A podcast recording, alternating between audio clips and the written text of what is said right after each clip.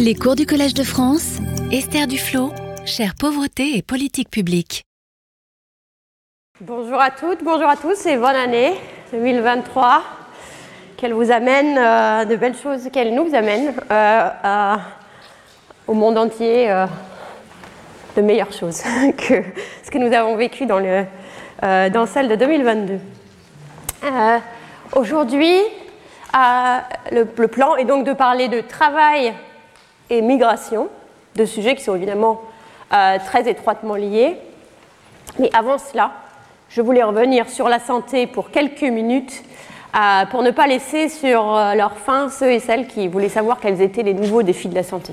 Donc avec les excuses pour tous ceux qui sont venus exclusivement pour entendre parler de travail et migration, nous en avons juste pour quelques minutes et nous y reviendrons.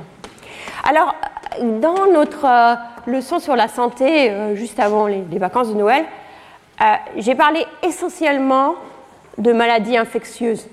Euh, à juste titre, parce que c'est vrai qu'elles elles- elles représentent particulièrement un, con- un contraste particulièrement important euh, entre les pays pauvres et les pays riches, étant donné leur importance, le nombre d'enfants qui meurent encore de maladies infectieuses qui, qui pourraient être prévenues ou guéries simplement. Mais les nouveaux défis de la santé pour les pays pauvres, euh, ce, sont en fait des maladies qui ne sont pas infectieuses, pas des maladies euh, transmissi- qui ne sont pas transmissibles.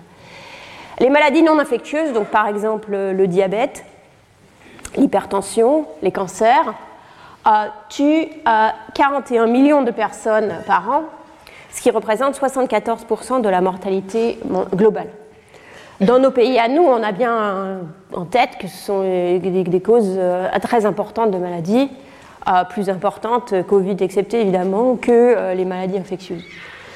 Euh, mais euh, 86% des, décès prématurés dus à une maladie non infectieuse ont en fait euh, lieu dans des pays à faible ou moyen revenu. Euh, donc aujourd'hui, euh, où nous maîtrisons mieux les maladies infectieuses, avec quand même, comme on en a parlé, l'augmentation de la vaccination, la diffusion, même la surdiffusion des antibiotiques, etc.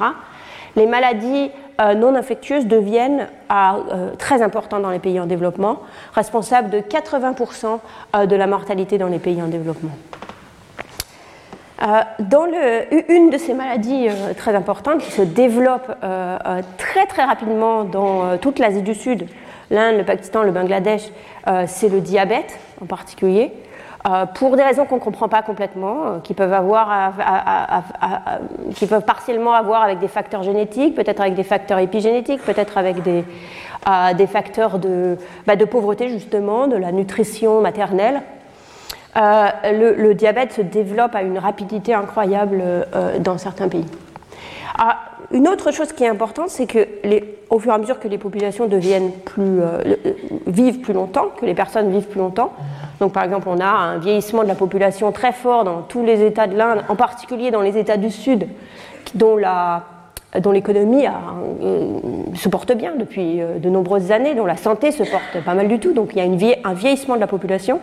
Avec ce vieillissement de la population, va une explosion de ces maladies euh, non infectieuses qui ne sont en fait très très mal euh, diagnostiquées. Donc euh, nous, menons euh, avec euh, le gouvernement du Tamil Nadu, en collaboration avec le gouvernement du Tamil Nadu et Jepal Sauseja, un- une enquête longitudinale de, de- personnes qui sont entrées dans notre, dans notre enquête quand ils avaient au départ euh, 50 ans ou plus, et qui depuis sont interviewés à peu près tous les trois ans, donc vieillissent avec nous. Euh, et une des choses qui est faite dans ce survey, c'est de demander aux gens quelles maladies euh, ils ont à leur avis, donc quelles maladies on leur a diagnostiquées. Et ensuite, les gens sont envoyés dans des, euh, participent à une visite médicale qui a lieu, qui est organisée dans, chaque village. Et au, au cours de cette visite médicale, on les teste pour tout un tas de maladies. Et vous voyez ici la différence entre la fraction des gens qui pensent qu'ils ont une certaine maladie, par exemple arthrite, euh, euh, euh, maladie des poumons ou du cœur, maladie des reins, euh, perte d'audition, etc. Les ronds creux sont ceux qui pensent avoir ces maladies-là. Ah, donc vous voyez, 20%, 20% des gens ont été, euh, pensent qu'ils ont du diabète, euh, un petit peu moins de 20% pensent qu'ils souffrent d'hypertension. Et ensuite, en les ronds euh, bleus euh, euh, pleins, sont ce qui a été diagnostiqué pendant leur visite médicale. Et on voit bien que pour toutes ces maladies, sauf l'arthrite qui est peut-être manifeste pour les gens, puisque ça fait immédiatement mal, on voit qu'on a un fort sous-diagnostic. Effectivement, quand les gens ne sont pas diagnostiqués, par exemple pour le diabète, ça veut, dire qu'ils ne peuvent pas être traités. Ça veut dire qu'ils ne peuvent pas adapter leur régime alimentaire, ça ne veut pas dire qu'ils ne peuvent pas adapter euh, euh, leur comportement, qu'ils ne peuvent pas bouger plus, etc. Euh, quand les gens ont une, une, première crise cardiaque qui, qui, ne les tue pas et pour laquelle ils ne sont pas diagnostiqués, ils sont très fortement fragilisés pour la prochaine. mais si, si, on le sait, on peut les mettre sous des traitements chroniques qui peuvent limiter cette incidence de la prochaine, mais si on ne le sait pas, ils ne peuvent pas. Donc, un des enjeux vraiment dans l'avenir, euh, immédiat qui doit commencer aujourd'hui, c'est de mieux diagnostiquer et de mieux traiter euh, ces maladies non infectieuses. Et euh, donc, il y a beaucoup de travaux qui se font en ce moment sur à la fois l'amélioration du, diagnostic et sur l'amélioration des traitements, et aussi des efforts de politique. Par exemple, le gouvernement du Tamil Nadu a lancé une politique d'amener les soins de santé à la porte des gens euh, donc de commencer par faire euh, pour toutes les personnes qui ont 60 ans ou, euh, plus un screening régulier de, des maladies, des principales maladies non communicables, donc par exemple le diabète. Et ensuite, s'il se trouve qu'ils sont diagnostiqués positifs, qu'ils soient mis dans un, dans un processus où, où quelqu'un vient à leur, à leur porte tous les, tous les mois pour euh, prendre, euh, vérifier euh, leur taux de glucose dans le sang, ajuster leurs médicaments si nécessaire, les envoyer chez un médecin si nécessaire. Donc tout ça, c'est des initiatives qui en fait ne font que commencer parce que ça fait assez peu de temps qu'on se rend compte que c'est un vrai souci. D'autres choses qui ne font que commencer aussi, c'est d'encourager les gens à bouger, plus, marcher plus, etc. et prendre leurs médicaments régulièrement. Les mêmes types de problèmes qu'on a avec les maladies infectieuses et qu'on a dans notre vie à tous les jours à nous-mêmes, c'est-à-dire c'est difficile euh, euh, d'agir de, manière régulière pour euh, lutter contre une maladie chronique, même quand c'est faisable, on les retrouve évidemment dans, dans les pays en développement. Donc là, c'est un premier sujet sur lequel il faut qu'on, sur lequel je pense que les prochaines années vont être critiques en termes de qualité de la vie et en termes de, de durée de la vie des personnes dans les pays pauvres. Le deuxième sujet, le deuxième grand défi de, la santé, c'est euh, la, conséquence de l'environnement et en particulier de la pollution, euh, de la pollution à la fois atmosphérique et de la pollution euh, des eaux. D'après les travaux de, l'équipe de Michael Greenstone, qui est un des, meilleurs économistes de l'environnement aujourd'hui, ou peut-être le meilleur, euh, qui, euh, son groupe à Chicago euh, construit un indice sur la qualité de l'air. Et vous voyez cette carte sur la, qualité de l'air, et vous voyez que peut-être qu'intuitivement, on se dirait la qualité de l'air est meilleure dans les pays en développement parce qu'ils sont moins industrialisés, donc finalement l'air devrait, y être plus pur. Et on voit que c'est peut-être peut vrai au-dessus de, de, zones désertiques où absolument personne n'habite. Euh, mais à part ça, sinon, c'est pas vrai du tout. La qualité de l'air est bien pire dans les pays en développement. Elle est, euh, effectivement à son minimum absolu euh, dans le nord de l'Inde et, au Pakistan, qui est certaines des villes les plus polluées de, la Terre. mais on trouve par exemple aussi une très mauvaise qualité de l'air dans certains pays d'Afrique, en Amérique latine et dans l'Asie de l'Est aussi. Euh, d'après les travaux donc, de, l'équipe de Michael Greenstone, qui euh, utilise, qui combine des études microéconomiques sur l'impact de la pollution, euh, d'une augmentation de pollution sur la mortalité et ces cartes sur la qualité de l'air, il calcule que la, pollution de l'air est responsable d'une baisse de l'espérance de, vie, de deux, de deux ans, un peu plus de deux ans, ce qui correspond à peu près à 17 milliards d'années de vie. Euh, c'est quand même beaucoup d'années de vie, par rapport à un monde euh, où l'air serait au niveau euh, minimum de qualité recommandé par, l'OMS. Donc un autre sujet qui est à la fois un sujet de santé, qui est un sujet d'économie de l'environnement, qui est un sujet politique. On y reviendra parce que dans notre lecture sur le climat, je parlerai forcément de pollution, puisque dans les pays en développement, le climat et pollution sont deux sujets qui sont intimement liés. Je voulais vous montrer un exemple d'une étude qui nous permet justement de, de d'où viennent ces, paramètres qui nous permettent de, dire comme ça, oui, c'est deux années de, vie par, personne, comment on sait précisément euh, combien euh, de, quel est l'impact euh, de la pollution de l'air sur la, survie? donc ça, c'est une étude de, justement auquel a, a, collaboré Michael Greenstone sur la Chine. Et la Chine a une, une, une ligne qui suit la, rivière Huai. Au nord de la rivière Huai, le charbon euh, pour le chauffage individuel était subventionné très largement par le gouvernement, parce qu'au nord de la rivière Huai, il fait froid et au sud, il fait moins froid.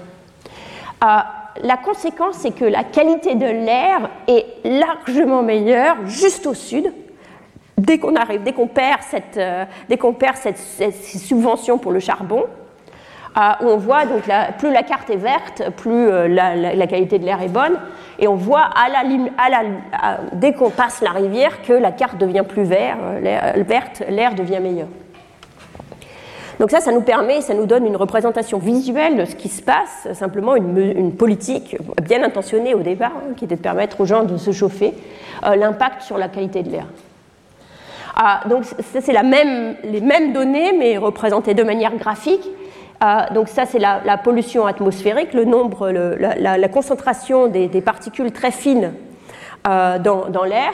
Ces particules très fines qui sont suffisamment fines pour passer euh, directement des poumons au, sang, à la circulation sanguine. Ah, on voit un saut euh, juste à, à, la rivière Wye, donc ça c'est nord, sud, et on voit, bon, bah, ça, en général, euh, plus on s'approche de zéro, pardon, ça c'est le sud, ça c'est le nord, plus on s'approche de zéro, plus il y a de pollution, parce qu'il y en a un petit peu qui volent.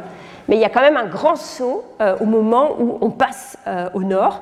Et si on regarde des villages qui sont juste là, ou des villes qui sont juste là, et des villes qui sont juste là, elles ont une différence de, pollution de 41,6 microgrammes de, de, PM, PM10 dans l'air.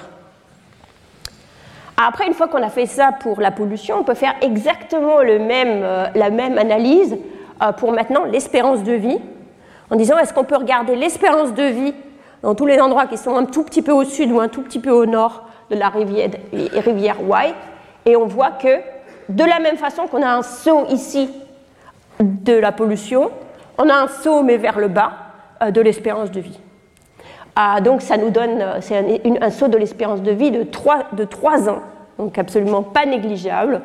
Euh, donc on peut dire, voilà, si on a une augmentation de, de, pollution de 42 microgrammes, on va avoir une baisse d'espérance de la vie de 3.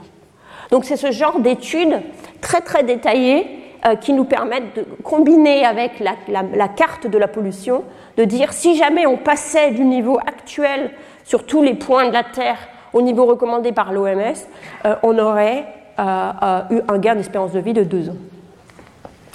ça, c'est une étude qui a été faite il y a quelques années. J'ai rencontré Michael Greenstone il y a quelques semaines à une conférence et je lui, je lui parlais de ce que je faisais. Il me disait Oh, j'ai un nouveau dessin que tu devrais montrer aussi, qui est que non seulement il y a un effet sur l'espérance de vie, mais il y a aussi un effet sur l'accumulation du capital humain sous la forme euh, d'années d'éducation. Donc c'est à nouveau c'est le même graphique, mais là ce qu'on montre c'est plus euh, l'espérance de vie, mais les années d'éducation. Et on voit une discontinuité de trois quarts d'année d'éducation en moyenne euh, au, nord et au sud de la rivière Wye. Donc là on peut dire que non seulement la pollution fait, rend les gens en mauvaise santé, mais en plus elle limite l'accumulation d'éducation. Ce qui peut être dû, par exemple, euh, au fait que bah, c'est plus difficile pour les enfants euh, d'étudier quand c'est pollué, c'est plus difficile euh, de, retenir les choses, peut-être que les enfants sont malades et sont plus souvent absents, etc. Ça finit par se, traduire par des effets sur l'éducation. Donc effet des effets à très long terme qui seront importants pour, tous les pays en développement jusqu'à pour un long moment. Le troisième défi dont je voulais vous parler aujourd'hui, c'est la santé mentale. Pour illustrer, j'ai pris dans l'album d'Afia, qui est celui sur la santé, dont, dont, nous parlions il y a deux semaines, j'ai pris les, images du père d'Afia tout, tout au long de l'album au milieu, celle où il, avoue sa, faute d'avoir mélangé les médicaments, euh, mais tous les autres, euh, toutes ces images-là sont avant, euh, donc on voit son anxiété visible dans, sa, dans, la manière dont, dont Cheyenne Olivier l'a dessinée. La santé mentale, c'est un sujet dont on parle quasiment pas du tout pour les pays en développement à tort, il se trouve, car il n'y a pas vraiment de raison de supposer que les problèmes de santé mentale sont des problèmes de riches. Et effectivement, euh, ils existent aussi. Euh, ils sont même, euh, dans, certaines populations au moins, beaucoup plus importants que dans les pays riches. Par exemple, si nous reprenons à nouveau les personnes de 50 ans et plus, il y a des enquêtes qui ont été faites dans, tout, un, tas de pays riches et pauvres euh, qui suivent, un petit peu comme ce que nous avons fait au, Tamil Nadu, qui suivent les, personnes au fur et à mesure qu'elles vieillissent. Et euh, une de ces questions, une des questions qui est posée, qui est posée de manière uniforme dans tous les pays, c'est ce qu'on appelle le PHQ9, c'est-à-dire 9 questions sur euh, l'état de santé mentale des gens qui est utilisé pour faire un screen rapide euh, pour la dépression. Je ne sais pas si ça vous est, en allant chez votre généraliste, vous avez déjà posé neuf questions, euh, euh, on vous a déjà posé neuf questions vous demandant si vous aviez des soucis qui vous empêchaient de dormir et ceci et cela. C'est ces questions-là. Ces questions-là sont donc posées de manière uniforme à ces populations de, 50 ans et plus dans, plusieurs pays du, monde. Étant donc et, ce que nous avons fait ici, c'est de les assembler dans un seul graphique. Voilà les États-Unis. Donc, en utilisant les réponses, euh, euh, euh, qu'on utilise, on utilise un, seuil qui est, commun. Au-dessus d'une réponse de 9 au PHQ, au PHQ 9, la personne est considérée comme étant probablement déprimée. Et ce que vous voyez, c'est qu'en fait, dans tous ces pays, parmi tous ces pays qui sont pauvres ou à revenus moyens, la probabilité de dépression euh, euh, augmente euh, plus rapidement avec l'âge qu'aux États-Unis, et, même chez les plus, jeunes de cet échantillon, qui sont les 50-55 ans, plus important qu'aux États-Unis.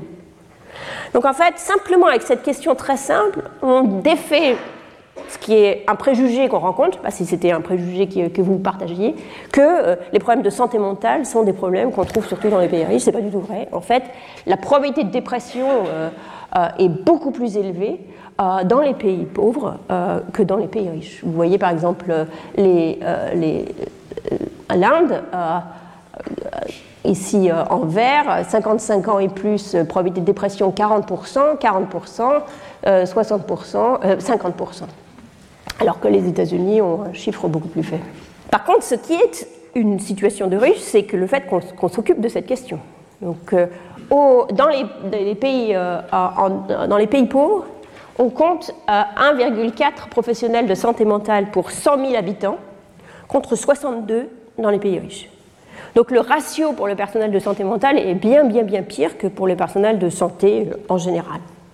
Euh, donc il n'y a simplement rien ou très très peu qui est prévu euh, pour la santé mentale dans, les pays, dans les pays pauvres. Et c'est aussi un sujet d'étude qui est vraiment extrêmement récent. Le fait même qu'on se pose la question de euh, quels sont les problèmes de santé mentale dans les pays pauvres, qu'est-ce que, qui, est plus à risque, que faire, qu'est-ce qui marche, que faire pour traiter les problèmes de santé mentale dans une situation où euh, il n'y a pas de personnel euh, de santé mentale et il ne va pas apparaître très vite. c'est des questions qui viennent juste, qu'il y a un tout petit frémissement dans le monde de la recherche là-dessus. Euh, si on y réfléchit un petit peu, ce n'est pas tellement surprenant de penser qu'il euh, euh, y a beaucoup de problèmes de santé mentale dans les pays pauvres. La pauvreté impacte la santé mentale en causant, en, étant une cause de stress immédiate et permanente et chronique. la variabilité des revenus, les mauvaises saisons, les bonnes saisons, on va en parler plus aujourd'hui, les maladies, l'isolation. et de l'autre côté, la santé mentale peut avoir un impact sur la pauvreté. D'abord parce qu'il y a une stigmatisation de, problèmes de santé mentale qui est beaucoup plus forte. Enfin, aujourd'hui, dans les pays plus riches, on en parle quand même beaucoup plus. dans les pays pauvres, il y a, encore une discrimination contre les gens qui souffrent de maladies mentales, par exemple dans l'emploi. c'est difficile, donc c'est difficile, il y a des difficultés à travailler. il y a aussi un lien qui a été montré dans plusieurs études entre la dépression maternelle, la dépression postpartum, et euh, le développement de l'enfant. Euh, donc il y a une étude euh, qui a été faite au, Pakistan maintenant il y a à peu près 15 ans pour traiter la dépression périnatale des, jeunes femmes et en particulier la dépression postpartum juste après la naissance à partir d'un programme de, thérapie comportementale qui pouvait être réalisé par des pères en fait. Donc c'est une expérience qui a été faite par des, par des médecins euh, euh, de, à l'université de, Karachi. Et les, les, mères ont été suivies. Il y a un effet positif qu'on voit sur la, sur la dépression. Et il y a une autre équipe avec une économiste, Victoria Baranov, qui est revenue vers cette population euh, dix ans plus tard et qui non seulement regarde les, si l'effet les effets positifs qu'ils avaient trouvés pendant la, la, période aiguë de dépression persiste au cours du temps, et aussi euh, qu'est-ce qui arrive aux enfants? Et ce qu'ils voient, c'est deux choses intéressantes? D'une part, il y a une persistante, persistance de l'effet euh, au, cours du temps. Donc, euh, probablement la, jeune femme qui souffre de dépression postpartum et qui n'est pas traitée s'enfonce en fait dans une forme de dépression dont c'est plus difficile de sortir, alors que là, la thérapie leur permet d'en sortir et de rester dehors. Et les enfants euh, vont à l'école plus longtemps, il y a plus de, dépenses d'éducation pour ces enfants dix ans après, euh, si leur mère euh, a pu être traitée contre, la, contre la, dépression prénatale. Donc on voit que la santé mentale est causée par la pauvreté et elle cause elle-même euh, où elle peut empirer certaines manifestations de la pauvreté. Donc ce n'est pas du tout étonnant qu'on en voit, euh, qu'on voit beaucoup de problèmes de santé mentale dans les pays pauvres. Et c'est une, une, urgence d'y penser et de se, demander qu'est-ce qu'il faut faire dans ces circonstances-là. Alors cette idée justement de, de, euh, de, thérapie par les pères, dont je vous donnais l'exemple pour l'étude du Pakistan, elle a été testée en fait dans, plusieurs euh, contextes. Donc celle dont je vous parlais, c'est celle de, c'est celle-là. Il y a eu une autre étude en 2003, en 2017, en 2016. Nous, venons d'en finir une euh, avec les personnes âgées au téléphone pendant la période de Covid. En général, euh, on trouve des effets qui sont relativement encourageants, avec une, diminution dans les groupes traités par rapport aux groupes contrôle. C'est tous des expériences aléatoires euh, par cette thérapie par les pairs qui est beaucoup moins chère puisque c'est juste une question de, formation d'un groupe de volontaires. Euh, une, diminution de la, dépression, une, diminution du nombre de jours où les gens sont incapables de travailler et une diminution des coûts de santé. Euh, donc c'est une piste, à, une piste à, continuer à investiguer. Donc voilà pour les nouveaux défis de, de la santé sans transition, mais d'une manière assez liée, parce qu'on va retrouver certains thèmes communs. Euh, euh, euh, je, vais passer le reste de, notre temps aujourd'hui ensemble à parler de, travail, de marché du travail et de migration. le héros de notre histoire aujourd'hui, en fait, il y en a deux. Le premier, c'est Nézo, le cousin de Nilou, qui va quitter le village pour aller en ville. Mais bien que ce soit le premier qui entre en scène, je veux euh, passer un petit peu plus de temps avant, avant qu'on suive les aventures de Nezo en ville, euh, de parler de Naji, son euh, camarade, qui lui va commencer par rester au village. Et, en parce que, pour tout ça parce que je veux parler de marché du travail en zone rurale, et en particulier du concept de piège de pauvreté qu'on peut trouver bien sûr dans diverses manifestations, mais dont la manifestation la plus pure et celle qui a été terrorisée, je pense, en premier, est celle euh, du marché du travail en zone rurale. Alors la famille de Naji, euh, ce jeune homme qui est là, est la, plus pauvre, du village.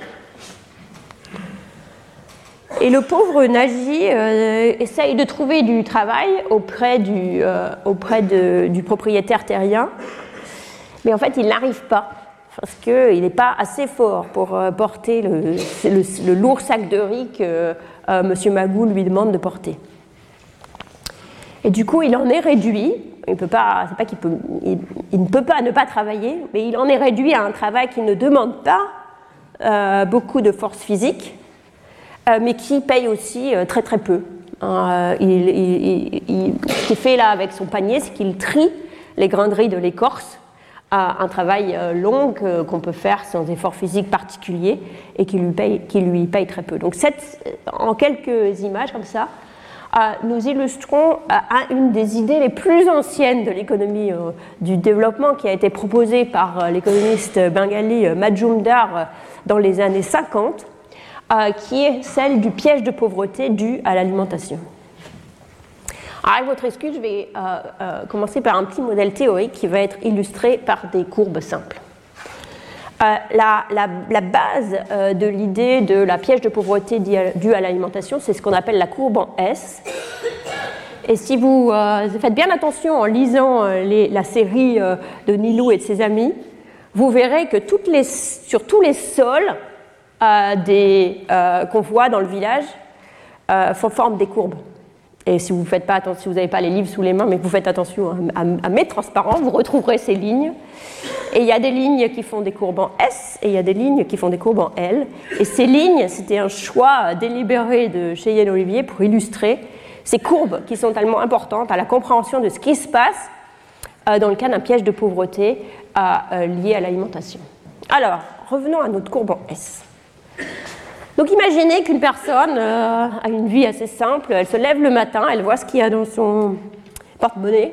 Avec ce qu'il y a dans son porte-monnaie, elle prend tout et elle s'achète euh, un petit déjeuner le plus, gros possible étant donné ce qu'il y a dans son porte-monnaie. Euh, ça lui donne une certaine force physique. et cette force physique, elle va la proposer aux propriétaires terriens, par exemple. Elle travaille, elle porte des sacs de riz, ou elle, fait, fait, la récolte, enfin, elle fait du travail physique. Donc il y a un rapport il y a d'abord les revenus qui sont transmis en capacité de travail, et la capacité de travail euh, est elle-même transmise en salaire euh, sous la forme d'un salaire à la pièce. Alors, ce qui est très important, c'est cette forme en S, et d'où vient-elle? Elle vient du fait que la machine humaine a besoin de à peu près 1000 ou 1200 calories pour juste se mettre en branle. Et donc, si on mange très très peu, les premières calories ne nous rendent pas capables, ne nous donnent pas la force physique euh, de pouvoir travailler. Donc au départ, euh, les premières calories, si quelqu'un est vraiment extraordinairement pauvre et a de quoi s'acheter 200 euh, calories pour, pour toute la journée, bah, il va pas être très, ça n'augmente pas énormément sa productivité.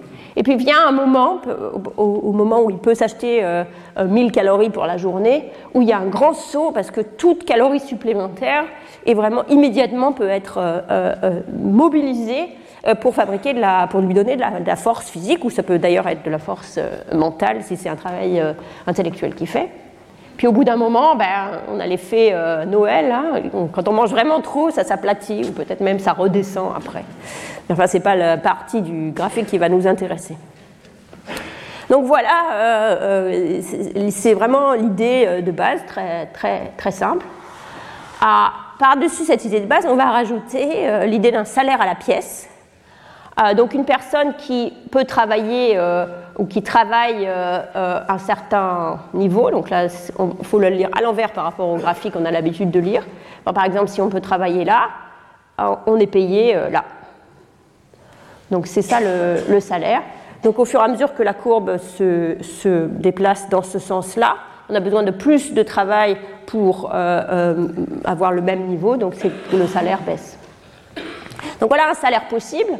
Donc si on est dans une économie comme ça où c'est le salaire, bah, quelqu'un peut, être, euh, peut travailler à, ce niveau-là, une personne peut travailler à ce niveau-là, être payé exactement ce qui lui permet d'avoir la force physique de travailler à ce niveau-là. C'est un équilibre possible, et d'ailleurs ça c'en est un autre, où il peut travailler plus et gagner plus. Mais le, problème, alors il y, a un moment intéressant qui est celui-là, où si il se trouve que le salaire est à, à là, la personne peut travailler exactement euh, euh, suffisamment pour gagner pour gagner ce qui lui permette de travailler pour cette quantité. Si le salaire devient plus faible, tout d'un coup, la, la l'offre de travail s'effondre. Euh, simplement parce qu'on ne peut pas proposer plus, puisque si, le salaire est, très très faible, la, le salaire n'est pas suffisant pour qu'une personne puisse euh, euh, gagner dans toute une journée de travail suffisamment pour pouvoir avoir la force physique de gagner ce salaire. Donc c'est pour ça que le salaire, le, le, salaire Vestar est un chiffre important, parce que c'est le moment où en dessous de Vestar, si le salaire est un tout petit peu plus petit que Vestar, euh, euh, personne ne peut travailler. Alors personne ne peut travailler, ça ne veut, pas dire que les gens meurent et ne font plus rien. Euh, pensez à ne pas travailler, par exemple la situation de, de où il fait un, travail qui n'est pas vraiment un, travail qui rapporte pas grand-chose et qui ne demande pas beaucoup d'énergie non plus. Où l'historien économique Robert Fogel parlait du, nombre très très important de mendiants qu'on voyait au Moyen Âge dans les, les villes françaises en disant c'était l'époque du petit âge glaciaire, la productivité de la Terre était très très faible et la Terre simplement n'avait pas de quoi euh, euh, euh, payer des salaires suffisants à la plupart des gens. Et donc, un nombre important de, gens étaient dans la capacité de gagner assez pour se nourrir pour une journée de travail, et donc vivoter. Donc, si le salaire est. donc, étant donné, le, étant donné le salaire, euh, on va voir euh, euh, une relation entre le salaire et l'offre de travail. ça devrait être salaire là. l'offre et la demande, le salaire et l'offre et la demande de travail. Si l'offre de travail est suffisamment haute, il n'y a aucun problème, il y a un équilibre simple. Donc l'offre de travail, c'est la courbe qui lie la demande, l'offre de travail, c'est la, courbe qui lie la, demande de travail par les employeurs et, euh, le salaire. Euh, donc plus il y a des gens qui sont capables de travailler, plus les salaires vont être faibles, ça c'est normal. Euh, plus le salaire est élevé, plus il y a de gens qui auront envie de travailler. Donc ça c'est la partie habituelle, disons, ce serait le marché du travail en France. Mais si on, se trouve dans une situation très pauvre, par exemple la, terre n'est pas très productive, c'est difficile de, proposer des salaires élevés, on peut être dans une situation où euh, le, seul salaire, le, seul point d'intersection entre euh, l'offre de travail, étant donné la, courbe de capacité, et la demande de travail, c'est à ce niveau bas. Et la seule manière de soutenir cet équilibre-là, c'est qu'une partie des gens ne travaillent pas. Donc du coup, on va avoir dans cette situation du chômage involontaire euh, donc c'est euh, le travail de Dasgupta et a, qui, a, montré ça. On va avoir dans cette situation le chômage involontaire où des gens, euh, en fait, il faut être, il faut, par exemple, dans cette circonstance-là, il va falloir qu'à peu près un tiers des gens ne travaillent pas. Pour permettre que cet équilibre soit possible. Donc il y a un tiers des gens qui ne travaillent pas, donc qui sont malgré eux, comme Nagy ou comme les mendiants du Moyen Âge, dans une situation où ils vivotent, euh, pour que les deux tiers d'autres puissent travailler et être payés suffisamment pour pouvoir effectivement euh, euh, être suffisamment productifs pour accomplir cette journée de travail. Donc la conséquence d'un équilibre de, cette forme, c'est qu'on va avoir certaines personnes qui sont trop faibles pour faire des travaux difficiles et donc qui vivotent, comme Nagy. on va avoir des choix qui sont faits à l'intérieur des familles pour essayer de concentrer les ressources vers la personne qui peut travailler.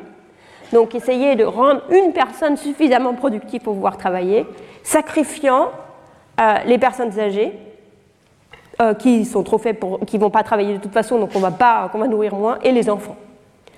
Euh, les personnes âgées, il y a une illustration de ça qui est qu'on va retrouver d'ailleurs dans la prochaine fois avec euh, euh, le fait que dans certains cas, en période de disette, euh, les, personnes âgées sont, poussées dehors, repoussées du, village, sous des prétextes fallacieux, donc je ne vais pas trop parler aujourd'hui parce qu'on en parlera la semaine prochaine, dans deux semaines en fait. sur, mais donc les personnes âgées sont, repoussées parce qu'il faut trouver un moyen, disons, tout en respectant les apparences, de ne pas les, de ne pas les,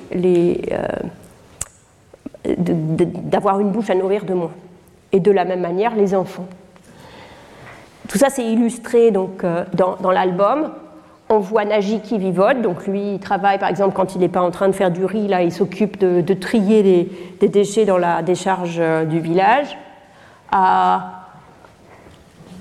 son, ami l'encourage à venir avec lui. On voit le petit Bibir euh, qui mange si peu qu'il est trop faible euh, pour aller à l'école, donc il commence à, manquer l'école. Et on voit la, la grand-mère euh, qui, euh, se sacrifie en mangeant le moins possible et qui, à un moment, euh, est tellement faible qu'elle ne peut, plus, qu'elle peut plus se lever. Donc on voit cette, ce cercle vicieux de pauvreté qui rajoute de la pauvreté à la pauvreté parce que ceux qui ont euh, de quoi, euh, euh, par exemple, ceux qui ont de quoi se, manger, même dans les périodes difficiles, par exemple parce qu'ils ont un petit peu d'argent à la banque, etc., vont pouvoir être ceux qui vont travailler en premier. donc il y a un renforcement des inégalités de, richesse et de patrimoine par le fonctionnement du, marché du travail, alors que normalement on, on, espérait que ce serait le contraire, que ce soit ceux qui ont le plus besoin d'argent qui travaillent le plus. Là, à cause de ce, problème de courbe de capacité, on va avoir au contraire les plus riches ou les moins pauvres, disons, qui sont capables de travailler plus, donc un renforcement des inégalités avec les inégalités euh, à l'intérieur du village, et même à l'intérieur des familles, où c'est les gens les plus faibles, les femmes, les enfants, les personnes âgées, euh, qui vont être sacrifiés. Euh, alors tout ça, c'est pour le jusqu'au présent. Je vous ai montré des images d'un livre et je vous ai montré un,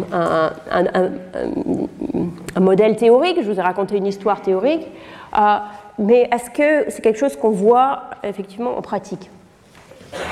Euh, Quelque chose qui est très euh, fréquent, dans les pays en, développement, qui, qui, débande, en particulier pour les régions rurales, des saisons, c'est un mouvement euh, saisonnier euh, du prix des denrées alimentaires, de la production et de la disponibilité des denrées alimentaires et du coût de, l'alimentation. Donc, par exemple, au Bangladesh, il y a quelque chose qu'on appelle le monga, c'est la saison de la faim, qui est la saison qui précède, la, la, la, récolte. Et on voit pendant la, période de monga, qui est ici de septembre à novembre, le prix du riz euh, explosé, en particulier dans ce district pauvre dont nous reparlerons aujourd'hui, qui est le district de Rangpur, euh, par rapport au reste du pays. La quantité, dans le même temps, la quantité de riz qui est disponible euh, par ménage s'effondre aussi dans la période de manga par, rapport aux autres mois de l'année, en particulier dans ce district pauvre est, et rural qui est celui de, de Rangpur. Donc il y a des saisonnalités importantes. Ah, et ces, saisonnalités se traduisent par euh, non pas des, gens qui, meurent de faim, mais des gens qui ne se nourrissent pas assez, qui mangent euh, euh, autour de 1500 calories par jour et par personne. Et pendant la saison de la faim, donc, on voit la part des familles qui sont au bord de la famine au nord-ouest du Bangladesh, donc la région de Rangpur, passe de 10% à 50%. Donc dans cette période de, saison, de mauvaise saison, on voit effectivement que les ménages sont acculés, prêts euh, de ne pas avoir assez à manger. Donc c'est des phénomènes cycliques. Euh, ça ne se traduit pas en famine avec des, gens qui tombent comme des mouches, mais on voit que les gens sont quand même euh, très au bord de, la famine.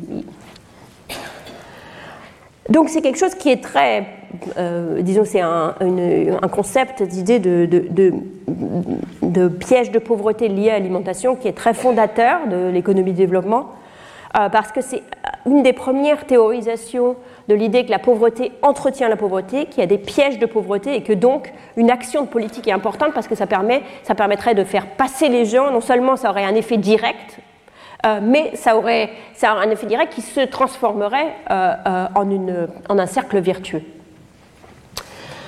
Ah, mais, alors, mais empiriquement, est-ce que les gens se comportent vraiment comme s'ils étaient euh, sur, euh, vraiment pris dans ce piège de pauvreté en particulier?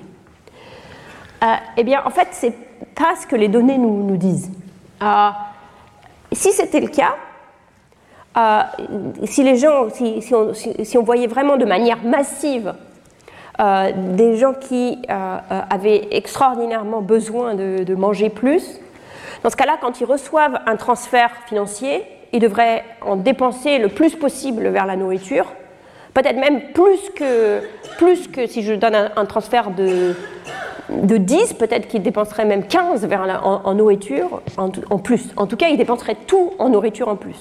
Et dans cette nourriture en plus, ils chercheraient à dépenser cette nourriture dans les, biens les plus caloriques possibles, euh, qui les feraient sortir euh, de ce piège de sous-nutrition. Or, on voit ici par exemple une expérience au Kenya, dans des villages pauvres, pas extraordinairement pauvres, mais pauvres, euh, où les gens reçoivent un transfert financier. Euh, donc c'est un transfert financier qu'ils reçoivent soit tous les mois, soit une fois par an, c'est fait au hasard. Et ce que vous voyez dans les barres bleues, c'est les bleus foncés, les bleus royales, c'est la, la, différence entre traitement et, contrôle, entre eux et, et et l'élasticité euh, de la, dépense en nourriture et de la, du, calcul des calories euh, pour ceux qui ont euh, basé sur ces transferts financiers. Alors qu'est-ce que c'est qu'une élasticité?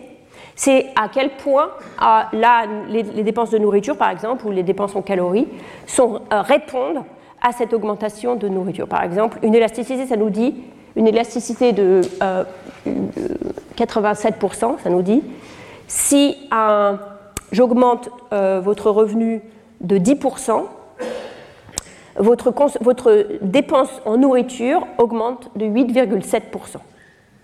Donc c'est ça une élasticité. Euh, donc c'est en, points de pourcentage, c'est des ratios de points de pourcentage. Donc ce qu'on voit, c'est que dans les, pour ce qui est des, euh, des, études expérimentales, enfin des, estimations expérimentales, une élasticité de la dépense de nourriture autour de 0,87, euh, c'est-à-dire un peu en dessous de 1. Donc il dépense un peu moins de proportionnellement. Si j'augmente votre revenu de 10%, vous augmentez vos calories d'un peu moins de 10%. En plus, on voit dans cette étude ce qui a été démontré euh, dans, tout un tas de contextes, c'est que les gens, euh, quand ils dépensent plus en nourriture, euh, vont, faire deux choses. D'une part, ils achètent plus de calories, mais en même temps, ils achètent aussi des calories qui sont, plus, qui sont meilleures, qui coûtent plus cher, une, augmentation de la qualité. Qui ne se traduit pas forcément en meilleure qualité nutritive, mais qui simplement est de la nourriture plus agréable à consommer. Euh, plus, qui est meilleur, etc. Et donc on voit ici une augmentation de la dépense en calories, de l'augmentation de calories, euh, qui est pour une augmentation de revenus de 10%, les calories augmentent d'à peu près 6%. Donc c'est des ménages qui ne sont pas dans euh, la famine directement, puisque si c'était le cas, il faudrait que quand le revenu augmente de 10%, on les verrait augmenter leur, leur consommation de calories d'au moins 10%. Ah, deuxième chose, deuxième indication qu'on n'est pas au bord euh, de, la famine, on n'est pas dans la famine, peut-être qu'on y est proche, mais pas exactement au bord de la famine, c'est si c'était le cas, on verrait en fait que les, gens ont du mal à travailler dans les périodes difficiles, et en particulier ont du mal à, donner du, travail euh, euh, physique laborieux. Donc c'est l'exemple dans, le livre du, jeune homme euh, qui n'arrivent pas simplement à porter le sac de riz. Alors est-ce que c'est un exemple un peu extrême? Dans les périodes, ici, ce sont des données de la Zambie qui montrent qu'il y a une grosse période de la faim. La grosse période de la faim, c'est entre janvier et mai. C'est pareil, c'est juste avant les récoltes. Et on voit que dans les périodes de la faim, en fait, ce que font les gens, c'est qu'ils se mettent à... ils mangent moins, donc ils réduisent leur consommation, ils réduisent leur repas. On, voit, on passe de 2 repas par jour à 1,8 euh, repas par jour. Donc ça veut dire qu'il y a 20% de ménages qui sacrifient un repas par jour à peu près. Et en même temps, on les voit euh, euh, travailler plus, fournir plus de travail physique euh, le cagnou, c'est vraiment du travail physique euh, euh, pour les routes ou travailler dans les champs de quelqu'un, travail physique extrêmement laborieux. on les voit faire plus de travail comme ça dans cette période difficile. il y a eu une étude de Kelsey Jack et autres en Zambie qui a proposé aux ménages de leur donner un prêt soit sous la forme de maïs, euh, soit sous la forme d'argent, pendant la période euh, de la famine, à rembourser pendant la période faste. avec un taux d'intérêt relativement important sur, sur ces quelques mois. 99% des gens acceptent et prennent l'argent.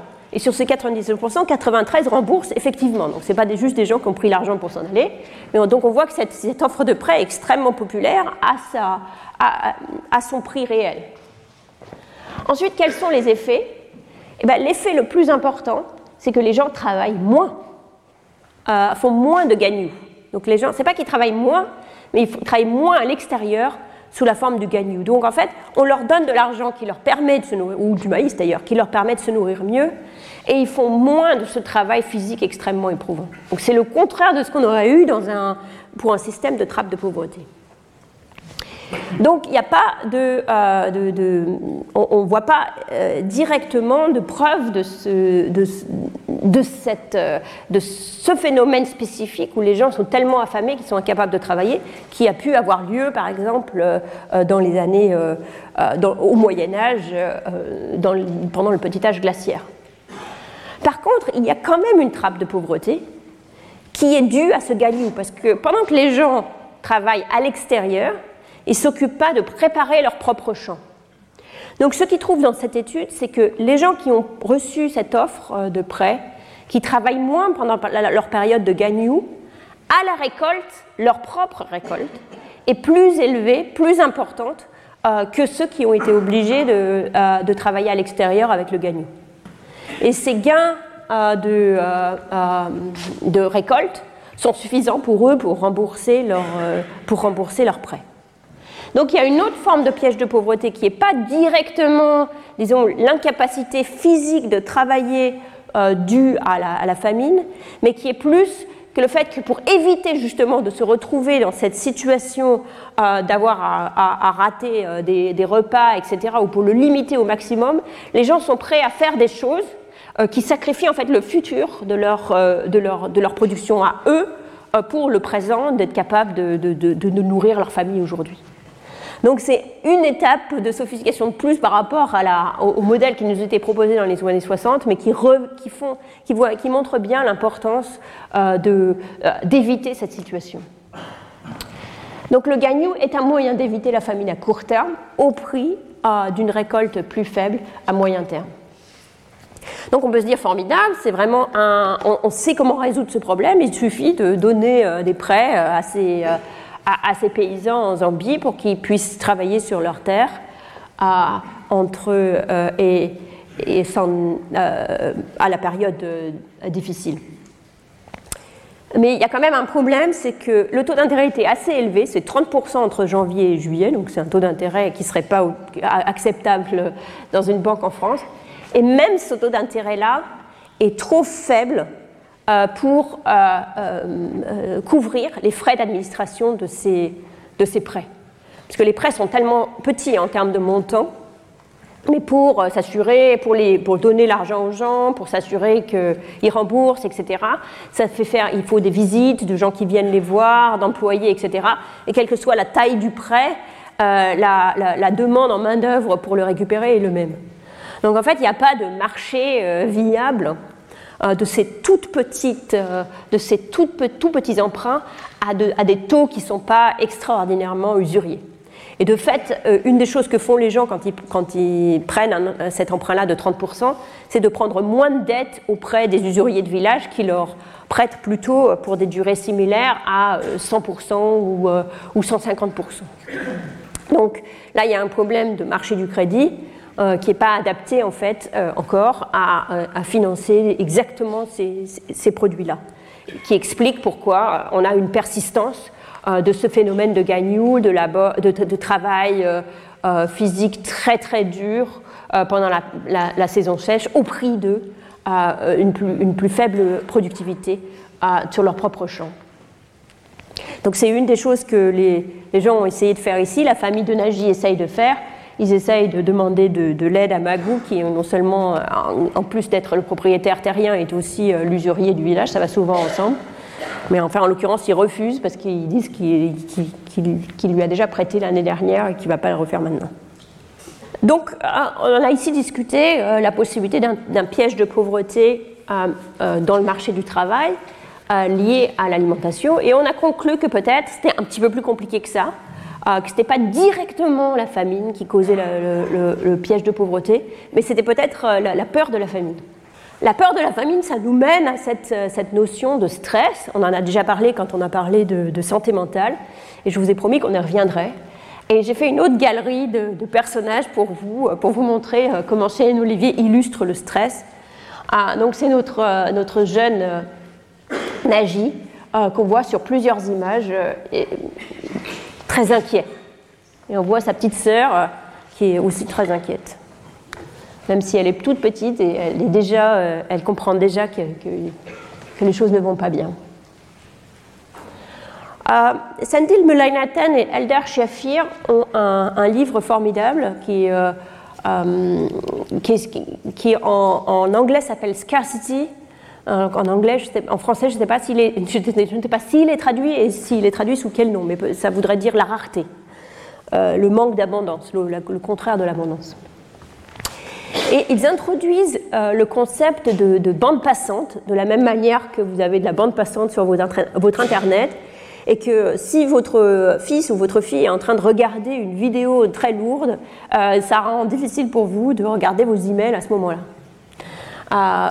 Euh, donc c'est le, problème de, bande passante. Euh, leur idée, c'est que notre cerveau, de même que l'Internet, est sujet à des, problèmes de congestion.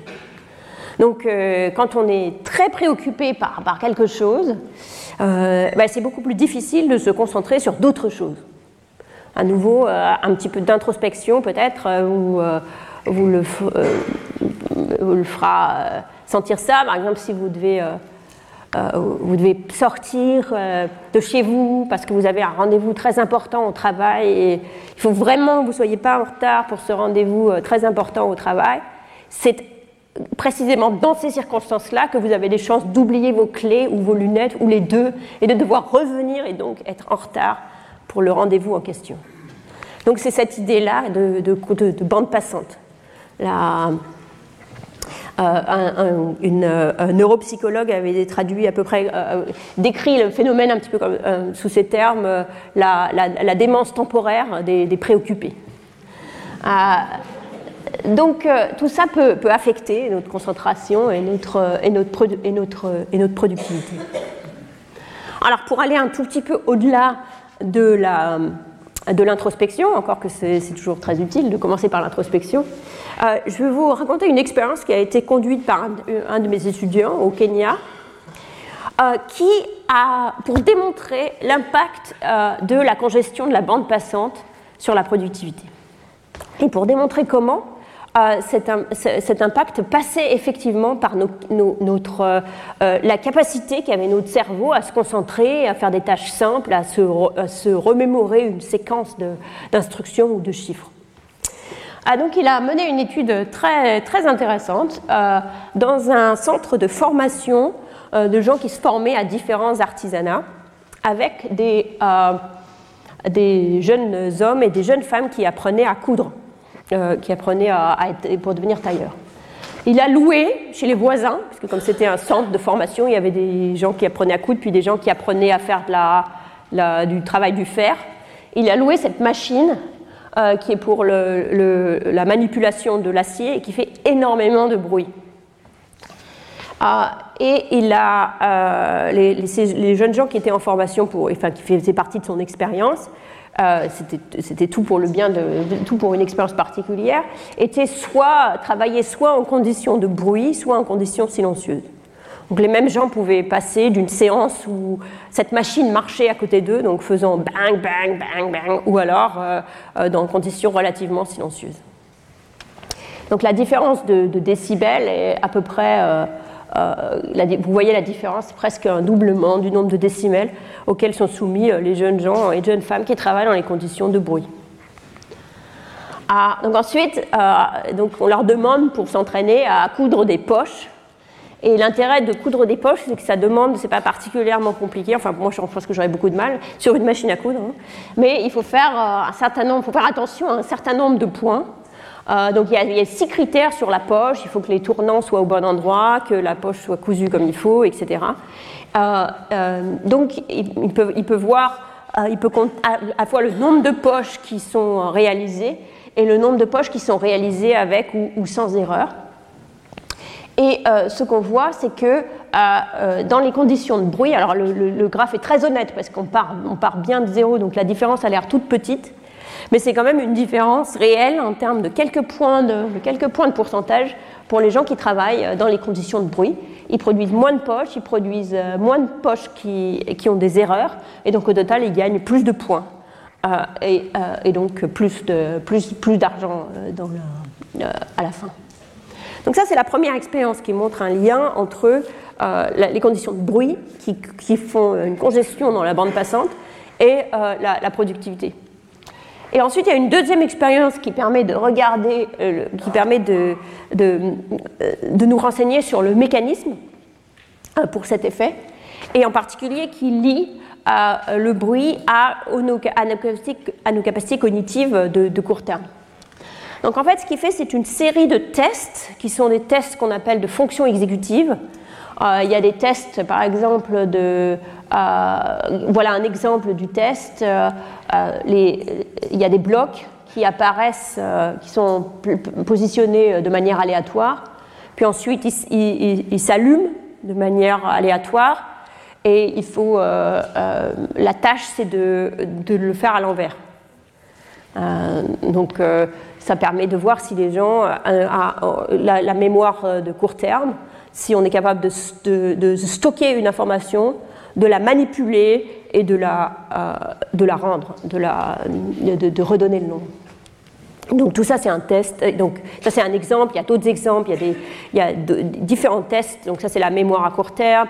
Il y a la capacité d'autocontrôle. Donc euh, par exemple on doit euh, euh, être capable de il y a des, des, des, noms qui apparaissent sur l'écran qui peuvent être, il y a écrit rouge, vert, bleu, mais assez rapidement. Mais vous, ce que vous devez dire, c'est pas la couleur qui apparaît écrite, mais c'est la couleur de, des lettres. Et en général, c'est, rouge et écrit en rouge et vert écrit en vert, mais tout d'un coup, bleu va être écrit en jaune. Et voilà, il ne faut pas y faire d'erreur là-dessus. Donc c'est ce genre de choses, ça, c'est inhibition de. Donc tous ces tests, euh, euh, euh, il, les, fait faire aux jeunes gens, soit dans une condition de bruit, soit dans une condition sans bruit. Et il voit que euh, sur tous les tests en général, les gens sont, meilleurs sur les tests quand il n'y a pas de bruit, ils le font plus rapidement, ils ont moins d'erreurs de, euh, euh, défauts de concentration, etc.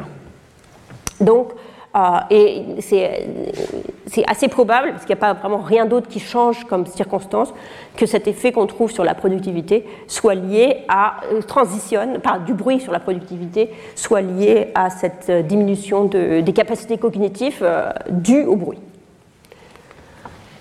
Donc pour revenir en arrière, est-ce en quelque sorte, euh, bon, ça peut nous dire que c'est mieux s'il n'y a pas de bruit euh, quand les enfants essayent d'apprendre à l'école, par exemple. Il y a d'ailleurs des études intéressantes qui ont été faites que les enfants ont des examens, performances d'examen pires quand ils sont à côté d'une autoroute. Bon, ça nous dit des choses potentiellement intéressantes sur la politique économique. Mais plus important que ça, ça nous dit effectivement ces problèmes de bande passante ont un impact. Donc le bruit réduit la bande passante parce qu'on est concentré sur ce bruit qui est énervant, mais de même, la pauvreté peut aussi agir euh, d'une manière qui réduit la bande passante. Ah, et ça, ça a été démontré euh, dans, plusieurs expériences, dont une qui a été faite euh, en, Inde. Et on y reviendra dans, trois semaines quand on parlera, de, quand on parlera de, protection sociale, parce que forcément ça a un impact sur la manière dont nous devons penser la protection sociale.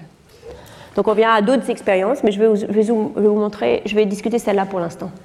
Donc c'est un groupe d'hommes de, de, en Orissa, euh, en Inde, un état pauvre de l'Inde. Et quand on leur pose des questions, euh, qu'est-ce qu'il est, à quoi ils pensent régulièrement, qu'est-ce qui les préoccupe, qui les préoccupe, euh, on voit ce, nuage de mots où il y a beaucoup de choses qui les préoccupent, les problèmes de santé, le mariage de leur, de leur fille, les dettes, mais ce qui apparaît vraiment en grand, c'est comment faire face aux dépenses de tous les jours. Comment faire face à, comment mettre le, repas sur la table, comment payer les factures, etc. C'est quelque chose qui est très très très présent dans la pensée de ces, de ces personnes qui recherchent un emploi et qui vont participer à l'expérience. Euh, pour cette expérience, ce qu'ils font, c'est qu'en fait, ils construisent leurs propres ateliers où les gens vont venir travailler et fabriquer euh, des, assiettes. Je vais vous montrer l'assiette, puis après on y reviendra. Des assiettes comme ça, en feuilles. Euh, c'est des assiettes temporaires qui sont utilisées quand vous, achetez un snack dans les rues en Inde. On vous le met en général sur une, sur une assiette comme ça. C'est très bon pour l'environnement. et, mais c'est à la fois mais c'est traditionnel. Donc ils, embauchent les gens pour fabriquer ces assiettes. Euh, et c'est à ça que les gens pensent euh, euh, pendant le travail. il y a 70% des gens qui pensent à leur travail, c'est une bonne chose. mais il y a 50% des gens qui pensent aussi à l'état de leurs finances, qui pensent aux problèmes de ménage ou à d'autres choses. beaucoup d'entre eux se, se disent eux-mêmes très préoccupés 70% de leurs travailleurs disent qu'ils sont très préoccupés, ah, et il y en a qui sont un petit peu préoccupés, presque personne n'est pas du tout préoccupé.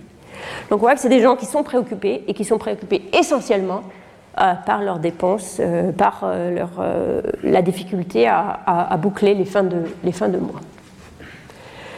Donc la question qu'ils se posaient, c'est est-ce que si ces gens qui sont très préoccupés par l'argent, est-ce que ça leur enlève comme ça de la, concentration et que du coup ça, leur rend, ça, leur donne, ça rend difficile de gagner de l'argent.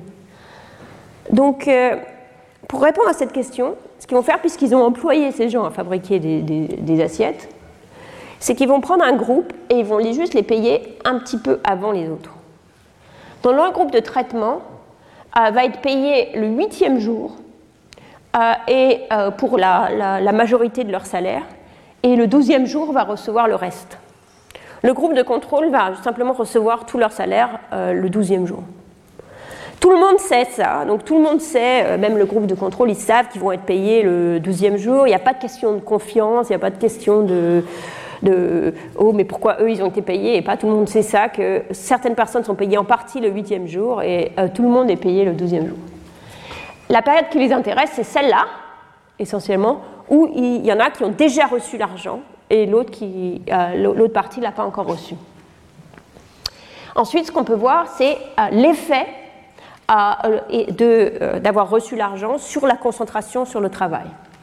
Alors, dans le groupe de contrôle, il y a 60, presque 80% qui sont bien concentrés sur leur travail, dans le groupe traitement, ça monte jusqu'à 94%. Il y a une différence de 14% de points, de pourcentage, donc près de 94% de gens sont complètement concentrés sur leur travail dans le groupe traitement. On leur demande si euh, euh, pensent aussi euh, à leurs questions financières. dans le groupe de contrôle, on a près de 60% qui pensent à des problèmes financiers. dans le groupe de contrôle, ça a baissé à 45%. Donc les gens, dans ces quatre jours, bien que les autres savent qu'ils vont être payés dans quatre jours, mais dans ces quatre jours-là, ils ont l'esprit un peu libéré, ils pensent plus à leurs euh, problèmes de, pensée et d'argent, moins, un peu moins, euh, et ils sont plus concentrés sur leur, euh, sur leur travail. Ils pensent moins à leurs soucis, plus à leur travail. Le résultat, c'est qu'ils eh ben, travaillent mieux sur leurs assiettes. Alors l'avantage de ce problème, de, de cette tâche, à part que c'est une tâche qui n'est pas euh, physiquement compliquée, euh, mais qui euh, demande de la concentration, c'est qu'on peut assez bien voir si la personne a fait une erreur et la, la, corriger après, parce que ça laisse des, trous. Donc si quelqu'un voit qu'il a fait une erreur, il peut, il peut enlever et remettre, ensuite remettre les petits points pour faire l'assiette correctement. Donc si on commence par regarder déjà l'effet sur les, le nombre d'assiettes euh, euh, fabriquées. si on se concentre d'abord sur ceux qui sont les plus pauvres, à partir du premier jour, donc c'est sur 4 jours l'expérience, entre le jour 8 et le jour 12, à partir du premier jour, ils produisent plus, et de plus en plus au fur et à mesure que du jour 12, quand on compare au groupe de contrôle qui n'a pas encore été payé. Par contre, si on voit les gens riches, pour qui ça faisait, on peut, s'attendre à ce que ça ne fasse pas, pas de différence parce qu'ils ne sont pas si inquiets que ça euh, déjà. On ne voit pas de différence sur eux. Donc, on voit des gens qui sont plus concentrés, euh, qui pensent moins à leurs problèmes financiers et qui travaillent plus. Et après, ils regardent en détail chaque assiette et ils voient justement que c'est essentiellement, pas parce qu'ils travaillent plus lentement, mais qu'ils font moins d'erreurs. Donc ils ont moins de choses à refaire pour arriver à leurs assiettes correctes. Alors évidemment, en point de vue de politique économique, il n'y a pas vraiment, il a pas d'implication directe de cette expérience, puisque une fois qu'on a payé les gens, on peut les payer les gens, à part, qu'on peut se dire que c'est mieux que les gens soient payés euh, deux fois par mois qu'une fois par mois, euh, donc on, ou même euh, chaque semaine plutôt que, que chaque mois. Au-delà de ça, on ne peut pas dire qu'il faut que les gens soient payés plus tôt pour les faire travailler plus, puisque après, euh, un moment ou un autre, ils auront moins d'argent plus tard. Donc c'est plutôt une preuve de concept de se dire c'est important pour les gens d'avoir de l'argent dans leur, dans leur porte-monnaie pour fonctionner de manière efficace dans, leur, dans leur travail. Donc ça a une implication sur, sur la protection sociale, qui est de protéger les individus et de la grande, de la grande pauvreté, euh, peut les faire travailler plus. Contrairement à, disons, euh, l'éthique euh, victorienne qui dit qu'il faut faire peur aux gens et les punir s'ils ne travaillent pas assez dur. au contraire, ici, on voit, ces, résultats suggèrent l'effet inverse, où de prendre des gens dans la grande pauvreté et de, leur, de les faire sortir de la grande pauvreté peut leur libérer l'esprit de manière à les faire travailler mieux. Donc nous reviendrons dans un prochain cours parce que c'est une implication qui a été testée et sur laquelle j'aurai des choses à dire. Pour un employeur, l'implication pour un employeur peut être un petit peu à double tranchant parce qu'un employeur peut se dire si jamais les temps sont durs pour moi, par exemple le coût de l'électricité augmente, pour prendre un exemple euh, euh, auquel vous n'avez sûrement jamais pensé, euh, quelqu'un peut se dire bon, qu'est-ce que je fais? Je baisse les salaires puisque maintenant euh, mes coûts sont plus élevés, ou euh, euh, je, je, renvoie un employé et je travaille à un revenu plus faible. En, principe, dans l'économie néoclassique, on va dire, ben voilà, vous faites baisser vos salaires, et puis cette augmentation des, coûts va être compensée par une diminution des coûts salariaux. en, France, c'est souvent pas possible si les gens sont au salaire minimum. Là, par exemple, en Inde, il y a un salaire minimum et qui n'est pas du tout respecté. Mais les employeurs peuvent se dire, je ne, risque, je ne vais pas faire baisser le salaire, parce que si je fais baisser le salaire, mes employés, qui sont déjà euh, très peu payés, euh, vont, travailler pour moi en ayant la moitié de leur tête concentrée sur des problèmes financiers, et donc à ma baisse de salaire correspondra une baisse de la productivité, et ça ne vaut pas le coup. Du coup, on peut avoir une rigidité salariale qui fait qu'au lieu de baisser les salaires et que tout le monde travaille un peu plus, on va avoir des gens qui perdent, euh, qui perdent leur emploi. Donc il peut y avoir une rigidité salariale euh, qui n'a rien à voir avec une institution. Euh, euh, ça peut être une cause de la rigidité des salaires. Qu'est-ce qui se passe dans un, ah, dans, dans un cadre où les salaires sont rigides? Alors d'abord, les salaires sont rigides pour plusieurs raisons. D'abord, pour cette idée de salaire d'efficience, c'est-à-dire si le salaire devient trop faible pour que les gens pensent à, la productivité euh, et la, la nourriture. Si les salaires sont trop faibles pour que les gens puissent manger suffisamment pour travailler, ça ne vaut pas le coup de baisser les salaires au-delà. Donc on ne peut pas avoir des salaires plus faibles que ce qui est suffisant pour que les gens puissent manger. On ne peut pas avoir des salaires trop faibles pour que les gens soient entièrement concentrés sur leurs problèmes financiers parce que leur salaire est tellement faible que euh, ce n'est pas suffisant pour joindre les deux bouts, donc ils sont préoccupés toute la journée. C'est l'exemple que je vous ai donné. Ah, ça, c'est le salaire d'efficience. Une deuxième raison pour laquelle on pourrait avoir des salaires euh, rigides, ah, c'est que euh, bah, ça pourrait fâcher les gens, euh, en particulier que quand les salaires baissent, c'est considéré comme une agression du salarié contre de, l'employeur contre le salarié, qui produit une mauvaise ambiance dans, l'entreprise, dans le groupe de travail, ce qui fait qu'un employeur peut ne pas vouloir baisser les salaires.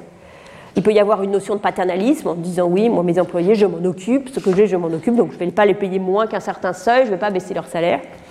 Il peut aussi y avoir une, norme sociale qui peut être qui est imposé dans des pays où le travail est organisé par les syndicats, mais qui peut être organisé, mais qui peut aussi être organisé de manière plus fluide socialement, et que je vais vous montrer dans une seconde. Pour toute cette raison, les salaires sont rigides à la baisse, donc ils ne baissent pas quand les conditions sont mauvaises. Ils augmentent quand les conditions sont bonnes, mais les salaires sont rigides à la baisse. C'est un phénomène qui a été démontré, qui est évidemment très, euh, euh, très, très, très euh, présent dans les pays riches, mais qu'on retrouve aussi et de manière très importante dans les pays pauvres. Je vais commencer par vous donner une, illustrer un petit peu cette idée de, des, une des raisons. Donc, une des raisons pour lesquelles on peut avoir de la rigidité salariale, on l'a déjà euh, euh, du côté du salaire d'efficience. Je vais vous donner une autre euh, illustration, celle du, des briseurs de grève, la norme sociale. C'est une expérience qui a été faite par Émilie Breza et Suprit Kaur. Suprit Kaur était d'ailleurs impliqué aussi, avait participé à l'expérience sur les, sur les assiettes. Là. Euh, elle, travaille beaucoup sur ces questions de, travail, euh, de marché du travail dans, les zones rurales. Euh, alors, ce qu'elles font, c'est qu'elles elles, recrutent des gens pour aller justement faire des assiettes ou fabriquer des assiettes ou d'autres choses comme ça, en leur proposant une offre à un salaire plein ou un salaire qui est 10% plus faible que la norme, dans une période qui est une mauvaise période. Euh, une, saison euh, une saison où il y a beaucoup de, gens qui ne sont, pas, sont pas employés. Et ils le font soit en public, dans, dans, la rue, dans une espèce de, place où les gens viennent pour demander du travail, soit euh, dans la maison de l'employé, soit dans la maison de l'employeur. Ah, quand, ils quand, ils quand ils font ces offres de travail au salaire, au salaire usuel, au salaire habituel, à, à peu près 30% des gens acceptent l'offre et ça ne dépend pas de, l'environnement. Quand ils font cette offre de, de, travail à 10% en dessous du salaire de base, quand elle est faite en public, presque personne n'accepte l'offre. Quand elle est faite en privé dans la maison de l'employeur, moins de gens acceptent, c'est 20%, mais presque 20% de gens acceptent l'offre. Euh, et quand c'est dans la maison de l'employeur, donc semi-public, semi-privé, on est un peu entre les deux. Donc ça montre l'importance de la norme sociale, même dans des, environnements où le marché du travail n'est pas, pas, organisé formellement, il y a quand même une, norme sociale qui est, euh, euh, respectée, euh, qui maintient les salaires à un niveau fixe. Alors il y, a, clairement du bon dans, cela, ça permet d'éviter l'exploitation des travailleurs, mais la, conséquence, c'est que euh, euh, quand les salaires sont fixes, si, la période, s'il y a une mauvaise période dans le village, euh, on va avoir de, forts niveaux de, chômage. Et du coup, recruter, si on pouvait, par miracle, recruter tout un tas de travailleurs d'un village ça permettrait aux autres euh, de trouver de l'emploi au haut salaire qui est fixé. Alors dans une autre étude, c'est ce qu'elles font, euh, Émilie euh, Breza et Souprit de Corps, elles recrutent, elles ont des villages où elles viennent recruter tout un tas de, de jeunes gens en fait pour, pour travailler sur leur, dans leurs diverses expériences, pour les emmener. Je dis jeunes gens parce que c'est que les hommes qui travaillent à l'extérieur donc dans chaque village, elles recrutent de l'expérience, elles recrutent au moins une personne. Mais dans certains villages, elles vont recruter vraiment beaucoup de gens, la moitié des gens qui sont volontaires pour, être, euh, pour s'inscrire. Donc voilà les, villages qui ont un choc. Il y a euh, tous les, les, inscrits euh, viennent. Il y a le même nombre d'inscrits à peu près dans les villages avec ou sans choc. Dans les villages avec choc, elles vont recruter presque tout le monde. Dans les villages sans choc, elles vont recruter que peu de monde.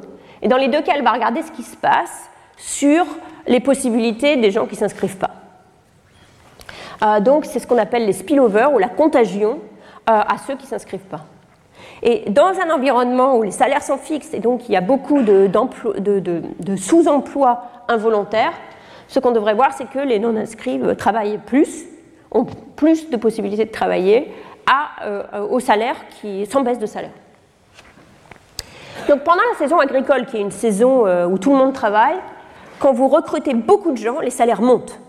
Parce que, bah, y a, comme ce qu'on vit aujourd'hui, il n'y a, a, pas assez de, gens pour travailler, donc il y a une pression sur les salaires, les salaires montent, euh, et le nombre de travailleurs dans le village baisse. Ah, c'est ce qu'on attend, c'est ce qu'on s'attend à voir.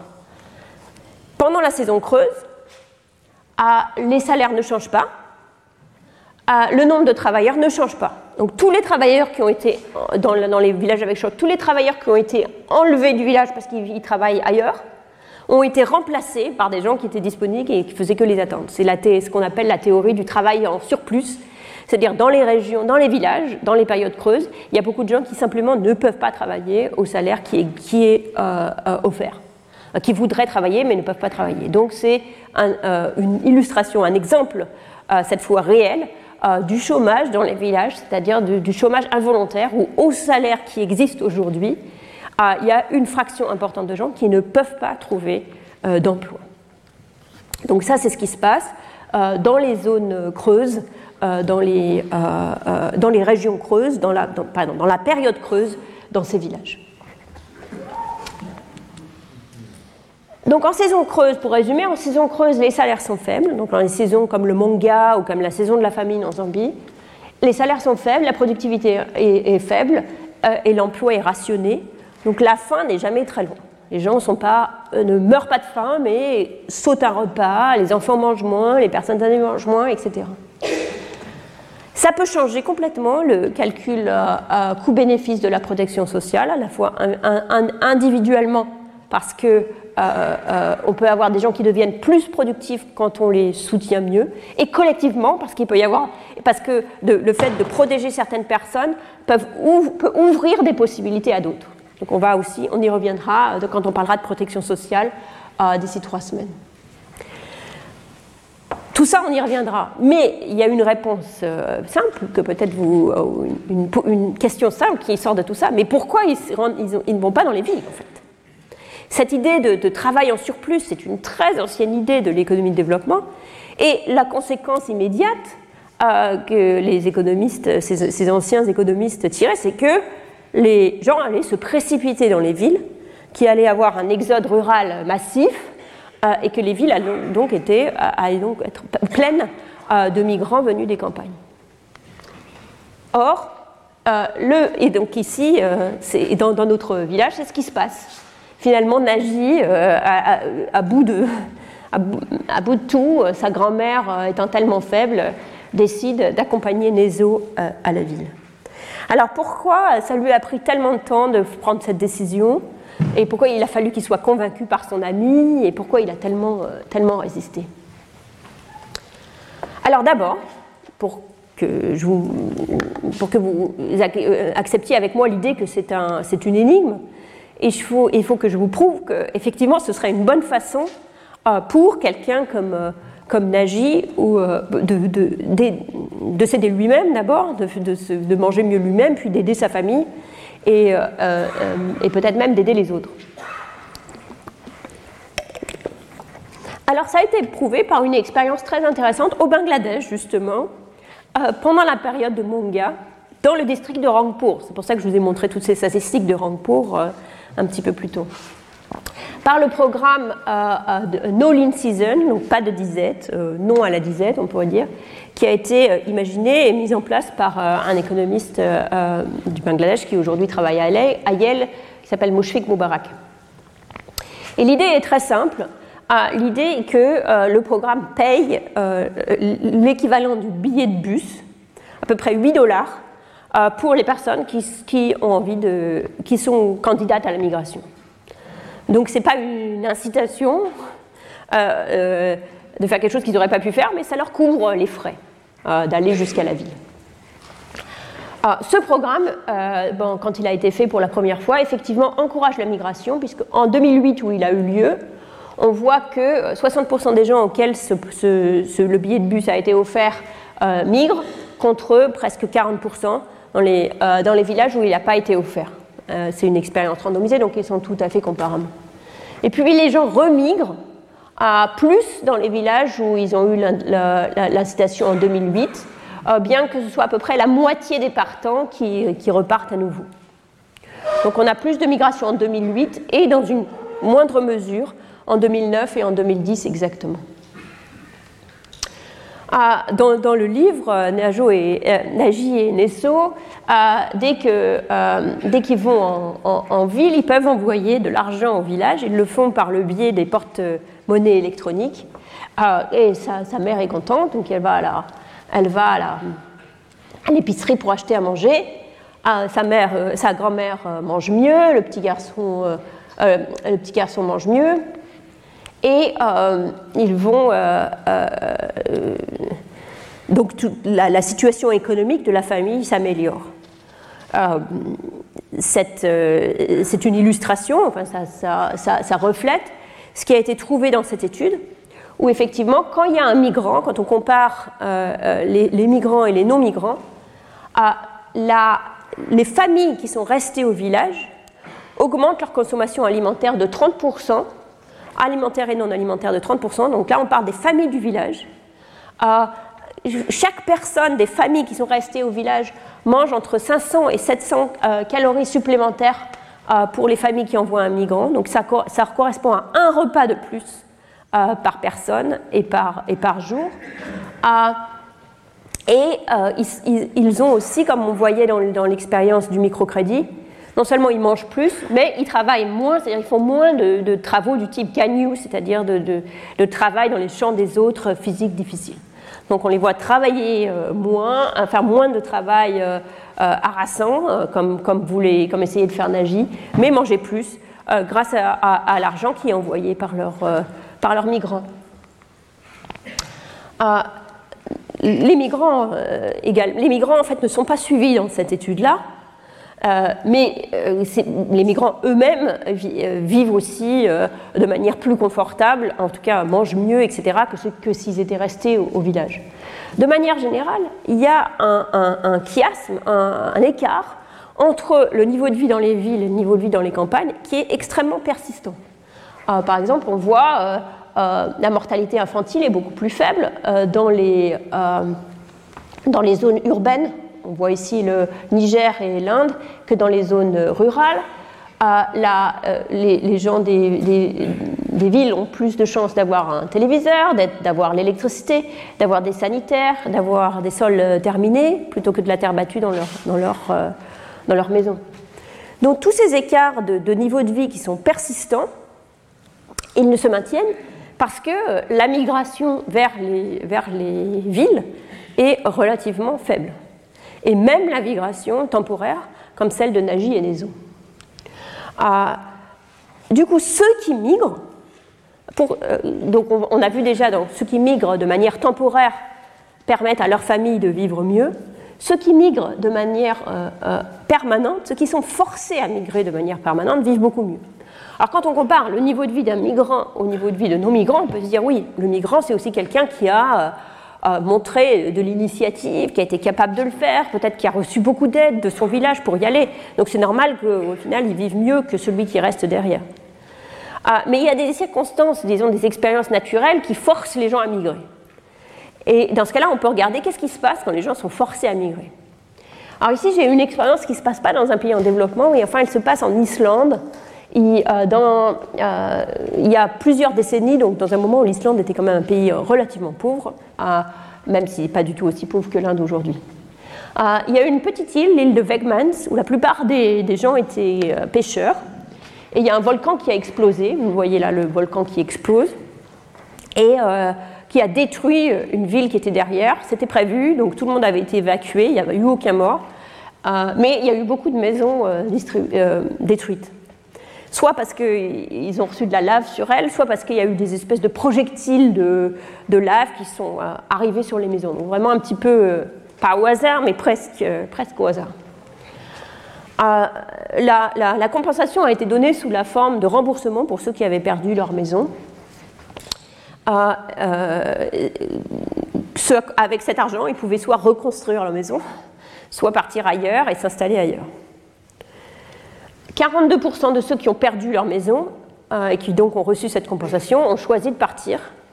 Et 27% de, ceux qui ont gardé leur maison euh, ont, choisi de partir. Ensuite, ce qu'on peut faire, c'est donc suivre au cours du temps, parce que c'est l'Islande et que l'Islande collecte des données sur tout le monde tout le temps. Donc on, connaît, on peut même les lier entre générations par leur, par leur ADN, etc. Donc on a les enfants liés aux parents et là, un, panel complet de ce qui arrive à ces enfants, à, ces familles, puis les enfants au cours du temps. Ça s'est passé il y a longtemps, donc on peut maintenant suivre ce que font les enfants euh, de ces migrants forcés. Et aujourd'hui, les enfants de ces migrants gagnent 3000 euh, dollars de plus par an en moyenne, dû au fait que, souvent dû au fait qu'au lieu d'être euh, pêcheurs, comme ceux qui sont restés, ils sont allés à l'université, ils ont eu plus de chance à l'université, ils ont des métiers différents, etc.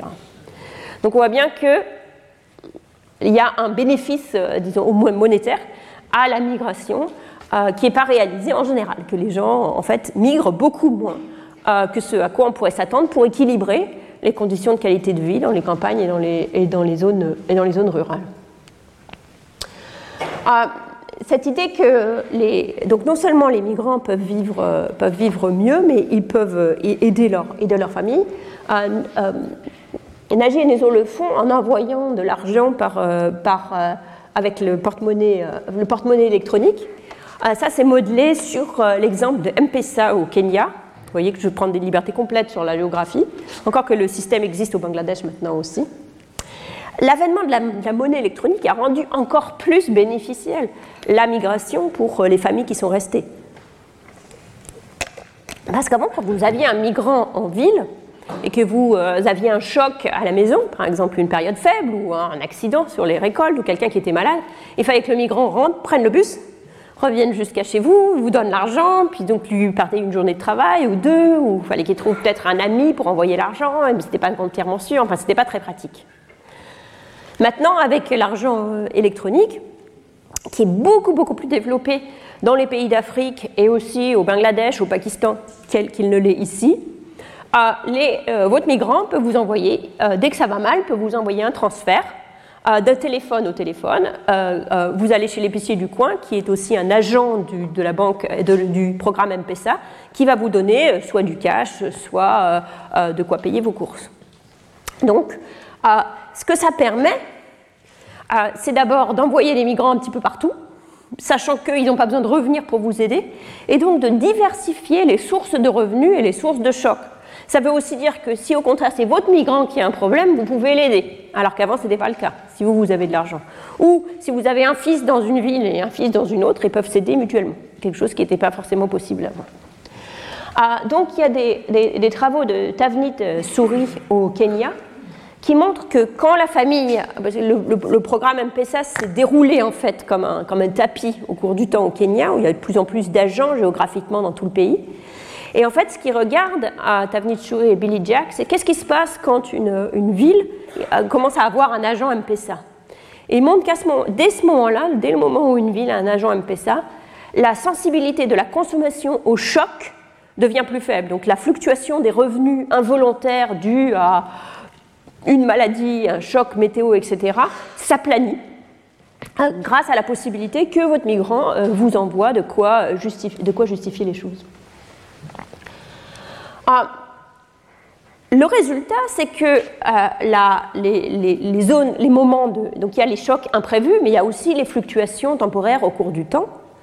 Donc quand vous avez un migrant, il peut aussi vous. D'abord, le migrant peut, migrer justement dans les périodes, euh, creuses, enlevant une bouche à nourrir dans le village et une paire de bras, et donc créant du travail pour quelqu'un d'autre. Le migrant peut aussi envoyer de l'argent chez lui, qui permettra de garder chez lui euh, les, ménages qui avant, les, membres du ménage qui avant seraient partis et auraient offert leurs propres bras dans ce marché du travail complètement déprimé. Pour ces deux raisons, ça réduit l'offre de travail dans ce moment où il n'y a pas, beaucoup de demandes de travail, et donc ça augmente aussi les salaires des autres.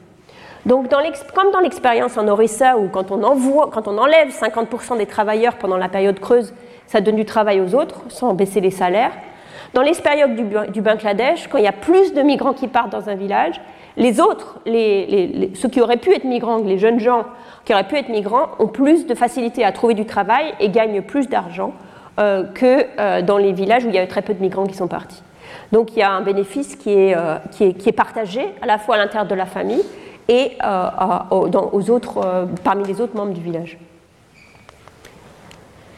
Donc étant donné tout ça, pourquoi les gens ne partent pas davantage Pourquoi on ne voit pas ce qu'un Arthur Lewis nous, nous annonçait, c'est-à-dire une, étant donné le, surplus de travail qui existe dans les zones rurales, un, afflux de gens dans les zones urbaines. Alors d'abord, il faut qu'on se mette tous sur le même niveau. Euh, est-ce que c'est vrai qu'ils ne partent pas? On a l'impression parfois, quand on regarde euh, les informations, que là, il y a une, euh, marée d'immigrants qui n'attend qu'à venir chez nous ou aux États-Unis, en réalité, euh, l'immigration euh, depuis les années 90, euh, l'immigration augmente, en particulier vers l'Europe. Hein. c'est là où, en Europe et en Asie, que l'augmentation du nombre de migrants été la plus forte. Mais bien qu'elle augmente, elle augmente à partir d'une base faible. Les migrants internationaux ne représentent que 3 à 4% de la population mondiale. Euh, il y a eu un effondrement pendant la crise du Covid et qu'on est en train de rattraper maintenant. Mais au total, c'est 3 à 4 de la population mondiale. Donc les flux migratoires sont en fait très faibles par rapport aux différences fondamentales de revenus qui existent entre les pays. Plus que ça, à l'intérieur de zones comme par exemple la zone euro, ou euh, la, zone Schengen, plus, exactement, où la, migration est libre, on voit relativement peu euh, de mouvements migratoires euh, même dans, des périodes où, comme par exemple l'Espagne ou la Grèce ont fait face à des crises économiques majeures et les Grecs et les Espagnols ne se sont pas précipités dans les autres pays de l'Union européenne, et même à l'intérieur des pays, où pour le coup il n'y a aucune barrière migratoire, sauf en Chine avec le système des Hukou, on voit relativement peu de migration entre États. Vous voyez l'Inde où il n'y a aucune barrière, où chaque année 1%, des gens changent d'État. Euh, les, États-Unis, euh, à peu près 10%. Euh, des 10% changent, changent d'État. Oh, pardon, c'est pas, pas chaque année, c'est dans la, en stock, pardon, il y a 10% de migrants d'un autre État aux États-Unis, 1% en Inde, 5% en Chine. Donc pourquoi les gens, donc ça c'est le premier point, effectivement les gens bougent peu. Euh, remarquablement peu, étant donné les bénéfices euh, dont, je, euh, dont je vous ai parlé. C'est pour ça que ces bénéfices se maintiennent d'ailleurs, de manière durable. On pourrait, ils ne s'équilibrent pas. Alors pourquoi? D'abord, c'est parce que c'est difficile pour un migrant de trouver un emploi dans les zones urbaines. Donc ici, quand Nezo arrive, il va voir son oncle. C'est grâce à son oncle euh, qui, peut trouver un, qui peut trouver un job sur un chantier. Et ça, ça représente exactement euh, la manière dont le marché du travail fonctionne, euh, en particulier dans les pays en développement, où c'est très difficile de signaler vos compétences dans un domaine où il n'y a pas l'université avec les notes, etc. comment faire valoir à un employeur que vous ne connaissez pas, avec lequel vous n'avez pas de, lien particulier, vos compétences? Donc il y, a eu une expérience qui a été faite, il y a plusieurs expériences qui ont été faites pour aider les jeunes gens euh, sur le marché du travail urbain maintenant à signaler leurs compétences. Donc ça c'est un programme qui a été fait par exemple avec la Banque mondiale où les gens euh, pouvaient euh, passer des examens de compétences psychomoteurs, psychologiques, d'aptitudes mathématiques, etc. Et ensuite on leur donnait un petit, soit une feuille qu'ils pouvaient donner à un employeur potentiel, soit une feuille qui était que pour eux et qui avait aucun, euh, pour leur donner une idée de, ce qu'ils pouvaient faire, mais qui n'avait aucune valeur de certificat. Et ce qu'on voit que ceux qui ont eu le, certificat ont eu plus de facilité à trouver un emploi, etc. Mais ce genre de certification, ce genre de manière de prouver votre, euh, capacité est à peu près absent. Ah, donc ça augmente l'emploi de 30 à 35% la participation au secteur formel et les salaires, simplement de rendre ces choses possibles. En l'absence de ces procédures officielles euh, dans la plupart des circonstances, les individus utilisent euh, leur, leur, réseau informel pour trouver un travail. Donc là, le jeune homme va voir son oncle ou les gens utilisent par exemple le fait que des, gens de ce village aient déjà migré. J'ai lu hier un article très intéressant sur les, Marocains qui ont servi dans l'armée française jusqu'à l'indépendance. Dans différents, et certains ont été postés en France et d'autres ont été postés dans d'autres pays. Et euh, à l'indépendance, ils ont eu le choix, ils ont eu la possibilité de rester, euh, de rester en France s'ils étaient en France. Et beaucoup ont fait ce choix. Et aujourd'hui, on voit qu'il euh, y a plus de migrants dans les villages d'où viennent ces gens qui ont été postés dans ces villes de France. Et que ces migrants de ces villages, ils vont justement dans ces villes-là où ils ont un grand, grand, grand, grand arrière, arrière, arrière grand-père qui, été, euh, qui était installé là, ou peut-être juste un arrière-grand-père ou un grand-père qui était installé là il y a, il y a plusieurs, euh, parfois il peut, y avoir un siècle, un siècle de cela. Parce que les réseaux en fait se forment. Un autre article sur euh, la, le Mexique qui montre la même chose, où quand les, les, les gens d'un village en particulier vont tous dans une localisation particulière aux États-Unis, et du coup dans, euh, créer une espèce de filière spécifique d'endroit à endroit. Et quand vous arrivez, ce sera plus simple, euh, où il y a quelqu'un qui, vous connaît, qui va pouvoir euh, vous aider à trouver un emploi là où vous êtes. Donc il y a ce réseau informel qui se forme. mais pour les migrants qui n'ont pas accès à un grand-père qui a servi dans l'armée du Maroc, ou à quelqu'un qui se trouve à migrer au, du Mexique aux États-Unis pour une raison ou pour une autre, euh, s'il n'y a pas de lien déjà, en fait, ils sont exclus du marché du travail, justement parce que tout le monde utilise ces réseaux. Si vous êtes un peu euh, laissé de côté de ces réseaux, en particulier si vous êtes un migrant, si vous êtes une femme, si vous faites partie d'une minorité, du coup, les réseaux, au lieu de vous aider, vous paralysent. Donc, ça fait une raison pour laquelle c'est difficile euh, de migrer. Ça fait de la migration une activité risquée parce que vous prenez le bus pour aller dans la ville. Si vous n'avez pas de contact particulier, Peut-être que vous allez trouver un emploi, puis peut-être pas. Ah, une fois que vous êtes arrivé, lui, il avait la chance d'avoir son oncle, donc il a pu avoir un emploi. La vie du jeune migrant euh, euh, est tout sauf confortable. Un des jobs euh, très, le plus facile à avoir et qu'on va voir que la plupart des migrants vont faire, pour les jeunes femmes, c'est l'industrie du textile. Pour les jeunes hommes, c'est la construction la plupart des gens euh, travaillent, euh, dorment là où ils travaillent. Pour les jeunes filles, ça peut être dans un internat euh, sur le lieu de l'industrie textile. Pour les jeunes gens comme lui, ça peut être sur le chantier ou ceux qui travaillent dans les restaurants, sur les bancs du restaurant. Et donc c'est une vie qui est loin de, qui est loin d'être confortable. Là, il est malheureux. Mon, village, ma famille, mes amis me manquent tous. Tout est étrange ici et ça pue. Je veux partir et plus jamais revenir. Effectivement, ça pue parce qu'on en a parlé. Les, villes sont effroyablement euh, polluées. Voilà là, les, villes les plus polluées du monde, de 1 à 20. Ah, les trois premières sont en Inde, Delhi, Patna, Gwalior, les quatre premières, pardon, Raipur. Puis ensuite, on en trouve quelques-unes au Pakistan, Karachi, Peshawar, Rawalpindi, une en Iran, puis on revient à l'Inde, etc.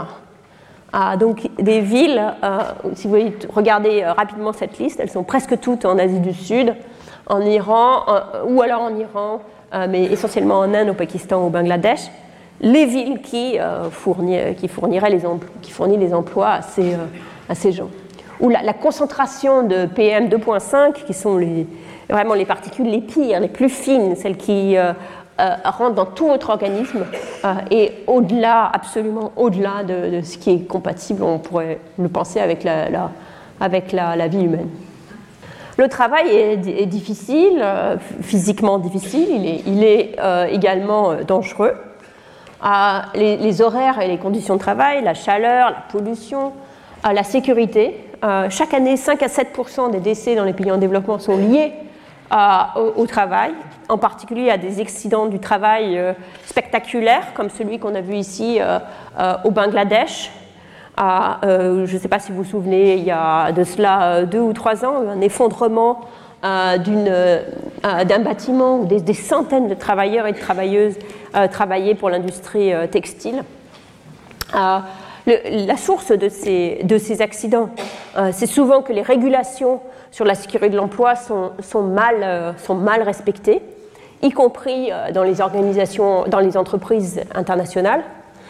Il y a un article très intéressant de Laura Boudreau, qui a, une économiste de Columbia, qui a travaillé avec des, entreprises internationales pour, les aider ou les enjoindre euh, de mettre en place des comités euh, de euh, protection, des comités de surveillance de la sécurité qui, comprennent à la fois des représentants du management et des représentants des employés.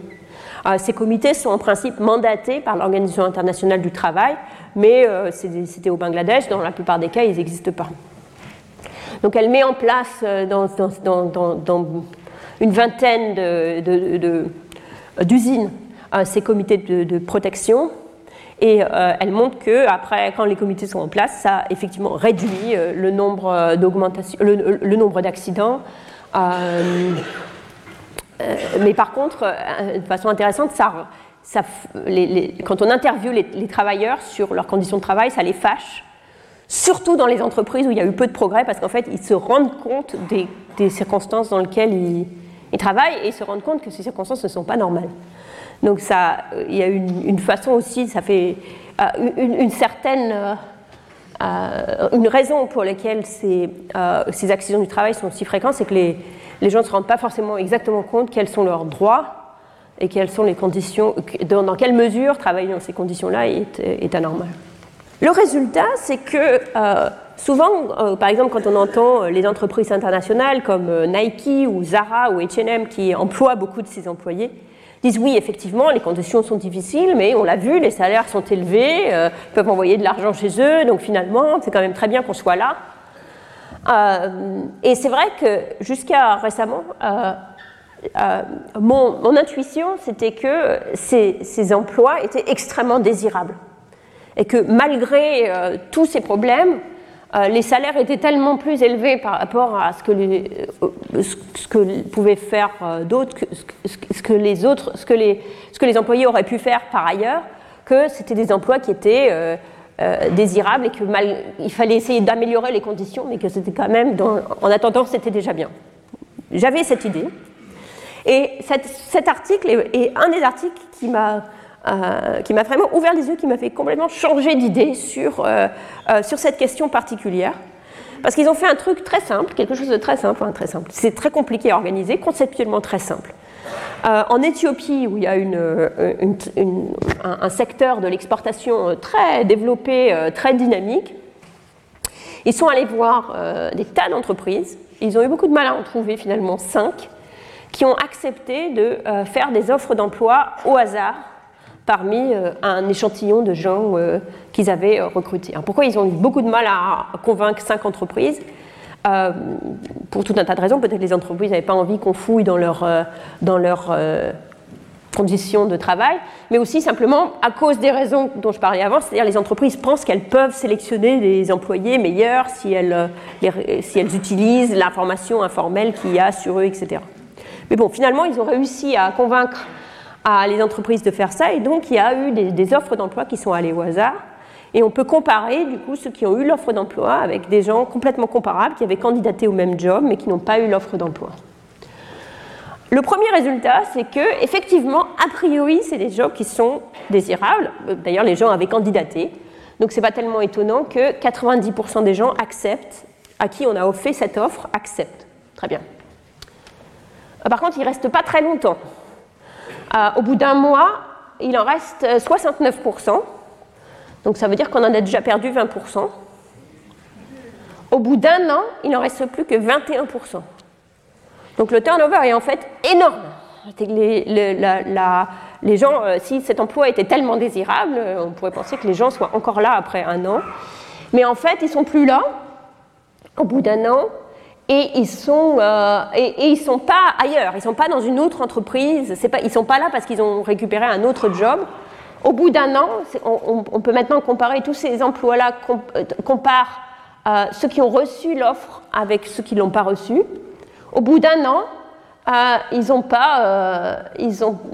sont pas plus tellement plus employés que les autres.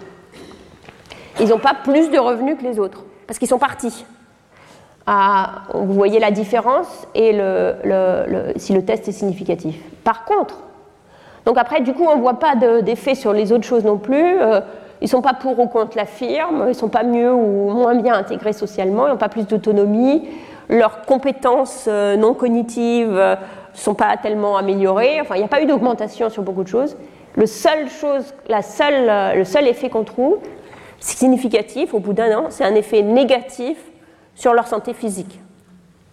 Et en fait, c'est, euh, quand on regarde plus en détail sur d'où vient euh, ce, cet effet négatif sur la santé physique, ça vient de, de gens qui ont euh, eu un accident, ou, soit individuel, soit collectif, mais, ou alors se sont fait mal dans le cadre de leur travail et qui donc sont handicapés. c'est des jeunes gens, hein, donc la diminution de la santé, cet index, ça vient essentiellement des, handicaps dus à un accident dans le cours du travail. Donc ce papier a vraiment fait changer ma, perception sur euh, la, valeur de ces emplois dans des, dans des entreprises formelles. Manifestement, les, conditions de travail sont suffisantes pour ne pas du tout en faire des emplois euh, euh, désirables du point de vue des gens, pas non plus des emplois qui créent du capital humain comme de, des, compétences non cognitives que les gens pourront emmener avec eux par la suite. Euh, quand il y a un choc, euh, comme un choc collectif, ici c'est le Covid, donc c'est le, moment euh, dans, nos albums, c'est le troisième album où on voit apparaître le Covid. la personne porte un masque et disent Je dois fermer le chantier pour le moment. ils disent Mais quoi Tout allait bien? Et à cause d'une épidémie, toute la ville entière est, confinée.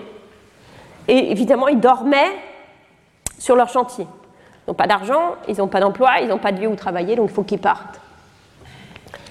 Ah, il n'y a plus de bus, il n'y a plus de train, donc ils partent à pied. Tout ça, ça représente euh, euh, ce qui s'est passé en Inde. Littéralement, 48 heures, un confinement de, ah, de enfin, pas en 48 heures, 4 heures, avec un, délai de 4 heures. Le confinement de toute la population a été décrété, les trains ont été très rapidement arrêtés. 100 millions de travailleurs euh, euh, indiens se sont trouvés sur les routes euh, au confinement. il y en a beaucoup plus dans cette première vague du Covid qui sont morts dus aux accidents sur les routes et sur les voies ferrées que de gens qui sont morts du Covid.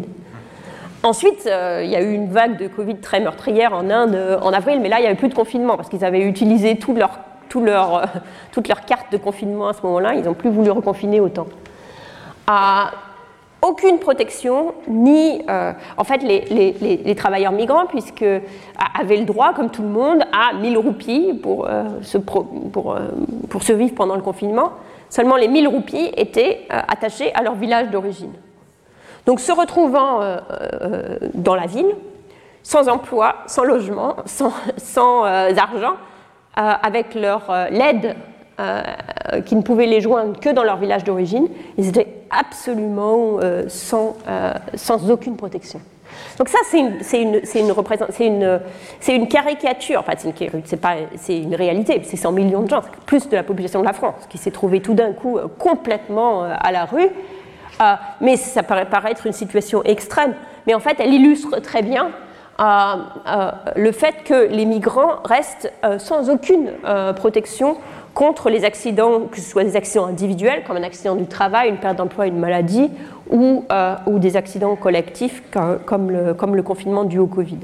Et en fait, en partant justement du village, autant eux peuvent aider leur famille, autant eux perdent l'accès euh, à la solidarité euh, qui existe naturellement dans le village, puisqu'ils perdent le fait qu'ils connaissent tout le monde, qu'ils sont bien insérés dans un réseau social pour arriver dans un endroit où ils connaissent très peu de monde. Il peut y avoir leur réseau social justement qui vient de leur, euh, euh, euh, village, etc. Mais c'est beaucoup plus, beaucoup limité. donc tout ça fait hésiter beaucoup, beaucoup Nezo. Et finalement, c'est lui, alors que c'est lui qui était enthousiaste au départ, c'est lui qui est parti en premier, c'est lui qui essaie de convaincre son ami d'y aller. Cette fois, il veut plus, c'est lui qui veut plus y aller. Il dit non, je ne pars pas si ça recommençait. Donc il y en a un qui part et l'autre qui part pas. Et ça, ça illustre à peu près ce qui s'est passé, autant qu'on puisse le savoir, euh, en Inde euh, suite au confinement. Euh, l'université de Yale, donc avec Rohini Pandey, a conduit une enquête de 4 sur 4600 migrants au cours du temps, dès, dès, le début du confinement et jusqu'à juillet 2021, donc un peu plus d'un an plus tard, 15 mois après premier confinement. 63% des hommes, donc si jamais j'avais eu trois caractères dans mon, histoire, j'en aurais envoyé deux, mais comme j'en avais deux, j'en ai envoyé un. 63% des hommes et 55% des femmes euh, sont repartis. Les autres ne sont pas repartis. Euh, souvent parce qu'ils ne voulaient pas repartir, euh, parce que le, choc les avait trop frappés, ou alors parce qu'ils ont eu du mal. Et les entreprises qui voulaient, qui voulaient réembaucher justement à Chennai ou dans les grandes villes n'ont pas réussi à faire revenir, revenir leurs gens. Ah, quand ils ne repartent pas, eh bien, ils reprennent les emplois mal payés dans l'agriculture. Leurs revenus baissent euh, par rapport à ce qu'ils gagnaient avant de 30 à 40% et 45% euh, affirment qu'ils ont maintenant euh, du mal à boucler les fins de mois. Donc en fait, on revient exactement à, contrario au type de phénomène dont je vous parlais avant, que quand il y a un migrant, ça augmente la, prospérité de ce migrant et du village. Alors, donc il y a ces chocs, et ces chocs inquiètent forcément, hein, qu'on voit ça, c'est le, jeune euh, Nagy qui se demande s'il va partir ou pas. Il dit si seulement j'avais le courage, comme le fait Nézo, euh, je pourrais nourrir ce que j'aime, mais je suis faible et peureux que si on me vole, si on m'attaque, si on me mord. Euh, donc tous ces, tous ces chocs, ils les perçoivent de manière réelle. Donc il y a une, une, réelle peur, de, bah, une perception des dangers qui, les, existent dans les zones urbaines. Et les risques perçus sont parfois encore plus grands que les risques réels. On a beaucoup parlé, à juste titre, pendant la, préparation de la Coupe du Monde et pendant la Coupe du Monde, des migrants népalais au Qatar, euh, euh, dont beaucoup sont morts euh, dans la, construction de, ces stades, dans des conditions de travail épouvantables à cause de la chaleur, à cause des dangers, etc. Donc il y a eu, il y a eu des morts au Qatar, aucun doute. Et euh, mais ce qui est frappant, c'est que, euh, ça c'est un travail d'un étudiant népalais, qui montre que, euh, en général, les, les, migrants surestiment assez largement la mortalité par rapport à la mortalité réelle. donc, les, les, migrants, quelqu'un qui n'a jamais migré, pense que la, euh, le risque de mourir, le risque qu'il revienne lui-même dans un, dans un body bag est de 28 euh, pour 1000, alors qu'en réalité, euh, c'est autour de, de 1. 1 pour 1000. Donc 1 pour 1000, c'est déjà grand et inacceptable. Mais en plus, la perception, puisque forcément, dès qu'il y a un mort, il y a des nouvelles, etc., qui, et donc la, perception du risque de mortalité est encore plus grand. Quand les migrants sont déjà partis, ils pensent que c'est plutôt 16 pour 1000, mais c'est déjà 16 euh, fois plus que la réalité. Euh, euh, dans cette expérience, que, ce que cet étudiant avait fait, Mahesh Shestra, il s'appelle, c'était de leur montrer à la fois la vraie, les vrais, pas les vrais, les vrais taux de, de mortalité et les vrais salaires. Et ce qui montre, c'est que les migrants, à la fois, surestiment les, salaires, l'argent qu'ils peuvent gagner, mais surestiment aussi la mortalité. Et la surestimation de la mortalité est plus grande que la surestimation des salaires. Donc finalement, quand on, leur donne l'information exacte sur les deux sujets, ils migrent plutôt plus euh, que, euh, sur la base de leur information inexacte. Alors que le gouvernement, par exemple, pensait que ce serait le contraire, pensait que les, Népalais partaient parce qu'ils pensaient que, les rues étaient pavées d'or euh, à Doha et qu'ils allaient revenir très très riches, etc. Mais en fait, les gens partent malgré leur perception que les risques sont énormes et que les gains sont pas si fantastiques que ça. Mais donc ça, c'est une, une, première euh, raison. Indépendamment de, du risque et de, la, de, la, perception de la probabilité du risque, il y a aussi ce que Rumsfeld, je ne sais pas si vous vous souvenez de Donald Rumsfeld, a appelé les unknowns unknowns, euh, qu'en économie on appelle euh, euh, l'incertitude versus le risque. Les unknown unknown ou l'incertitude knightienne, c'est quand on ne sait même pas comment se représenter les probabilités. C'est-à-dire, si je vous donne une urne avec des balles dedans et je vous dis il y a deux urnes, il y a deux balle verte et les restes sont rouges et donc vous avez une, chance sur vous avez deux chances sur 10 par exemple de chercher une balle verte. Ça c'est du risque. C'est-à-dire on sait que c'est deux chances sur 10 si je vous montre une IRD que je la ferme et que je ne vous dis pas combien il y a de balles vertes et combien il y a de balles rouges ça met les gens dans une ça, fait beaucoup plus peur en fait parce qu'on n'est même pas capable de se représenter de quel, euh, de, quel niveau de risque on parle. Donc c'est l'incertitude, c'est les risques qu'on n'arrive même pas à se représenter complètement. Et la migration, c'est un peu de ce type. C'est-à-dire, on sait que la situation est dangereuse, on sait qu'il y a des dangers dans tous les sens, et on ne sait même pas exactement de quel danger, il, s'agit. Donc, ce qu'on a essayé d'illustrer avec Céline Olivier, avec ce garçon qui pense à tout ce qui pourrait lui arriver, euh, euh, et qui essaye de se faire une représentation de tout ce qui pourrait lui arriver. Et c'est un petit peu ça la, migration. Et c'est pour ça que les gens euh, peuvent être très, effrayés à l'idée de faire ça.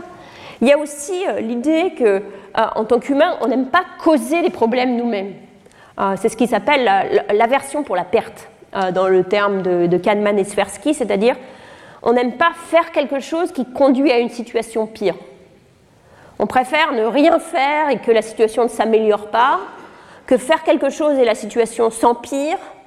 Euh, donc même s'il y a une probabilité que ça aille mieux, mais il y a aussi une probabilité que ça ne marche pas, dans ce cas-là, on aura l'impression d'avoir causé sa propre perte. Donc il y a un biais très fort de status quo euh, dans la psychologie humaine, où on essaye de, si les choses sont supportables de la manière dont elles sont, euh, on va essayer, on, se sentira coupable si on essaye de faire quelque chose qui ne marche pas comme c'était prévu. Euh, donc il y a une tendance au statu quo, et donc si les choses sont supportables, tant que les choses sont supportables, on essaye de ne pas, pas trop mettre la tête hors de l'eau. Euh, je vais conclure sur la question du travail, sur le, sens du travail et l'importance du travail, par une expérience qui a été menée, une enquête qui a été menée par sept jeunes, sept jeunes filles, à Reshma Hossam, qui, vient du Bangladesh, et qui travaille à Harvard aujourd'hui, à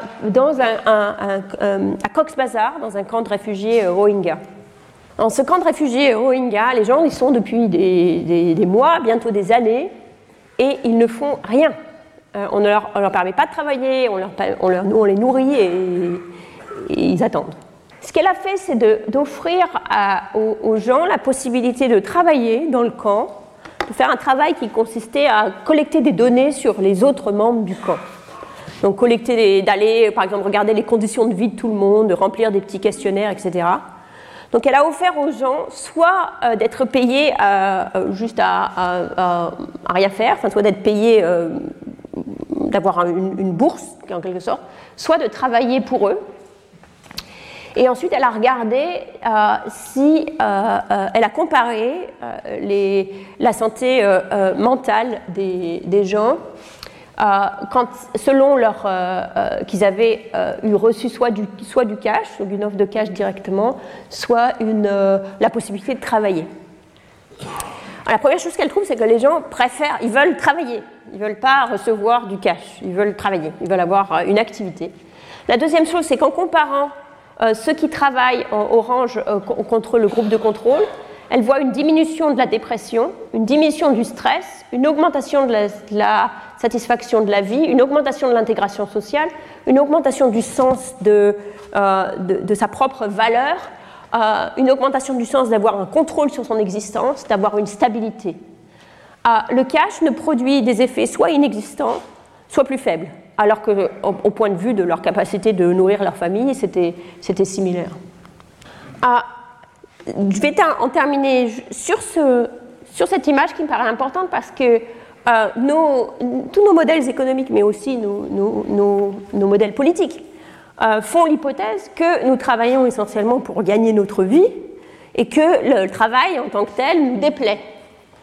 Euh, mais en réalité, ce que cette expérience montre et qu'on trouve aussi, et, je pense qu'on voit aussi en filigrane dans tout ce dont je vous ai parlé aujourd'hui, c'est que le travail est aussi la recherche d'une place et d'un rôle dans la société.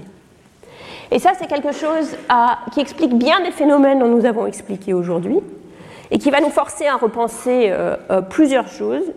une dont on va parler la semaine prochaine, c'est euh, la place des femmes et en particulier la possibilité que les femmes ont de participer au marché du travail de manière pleinement.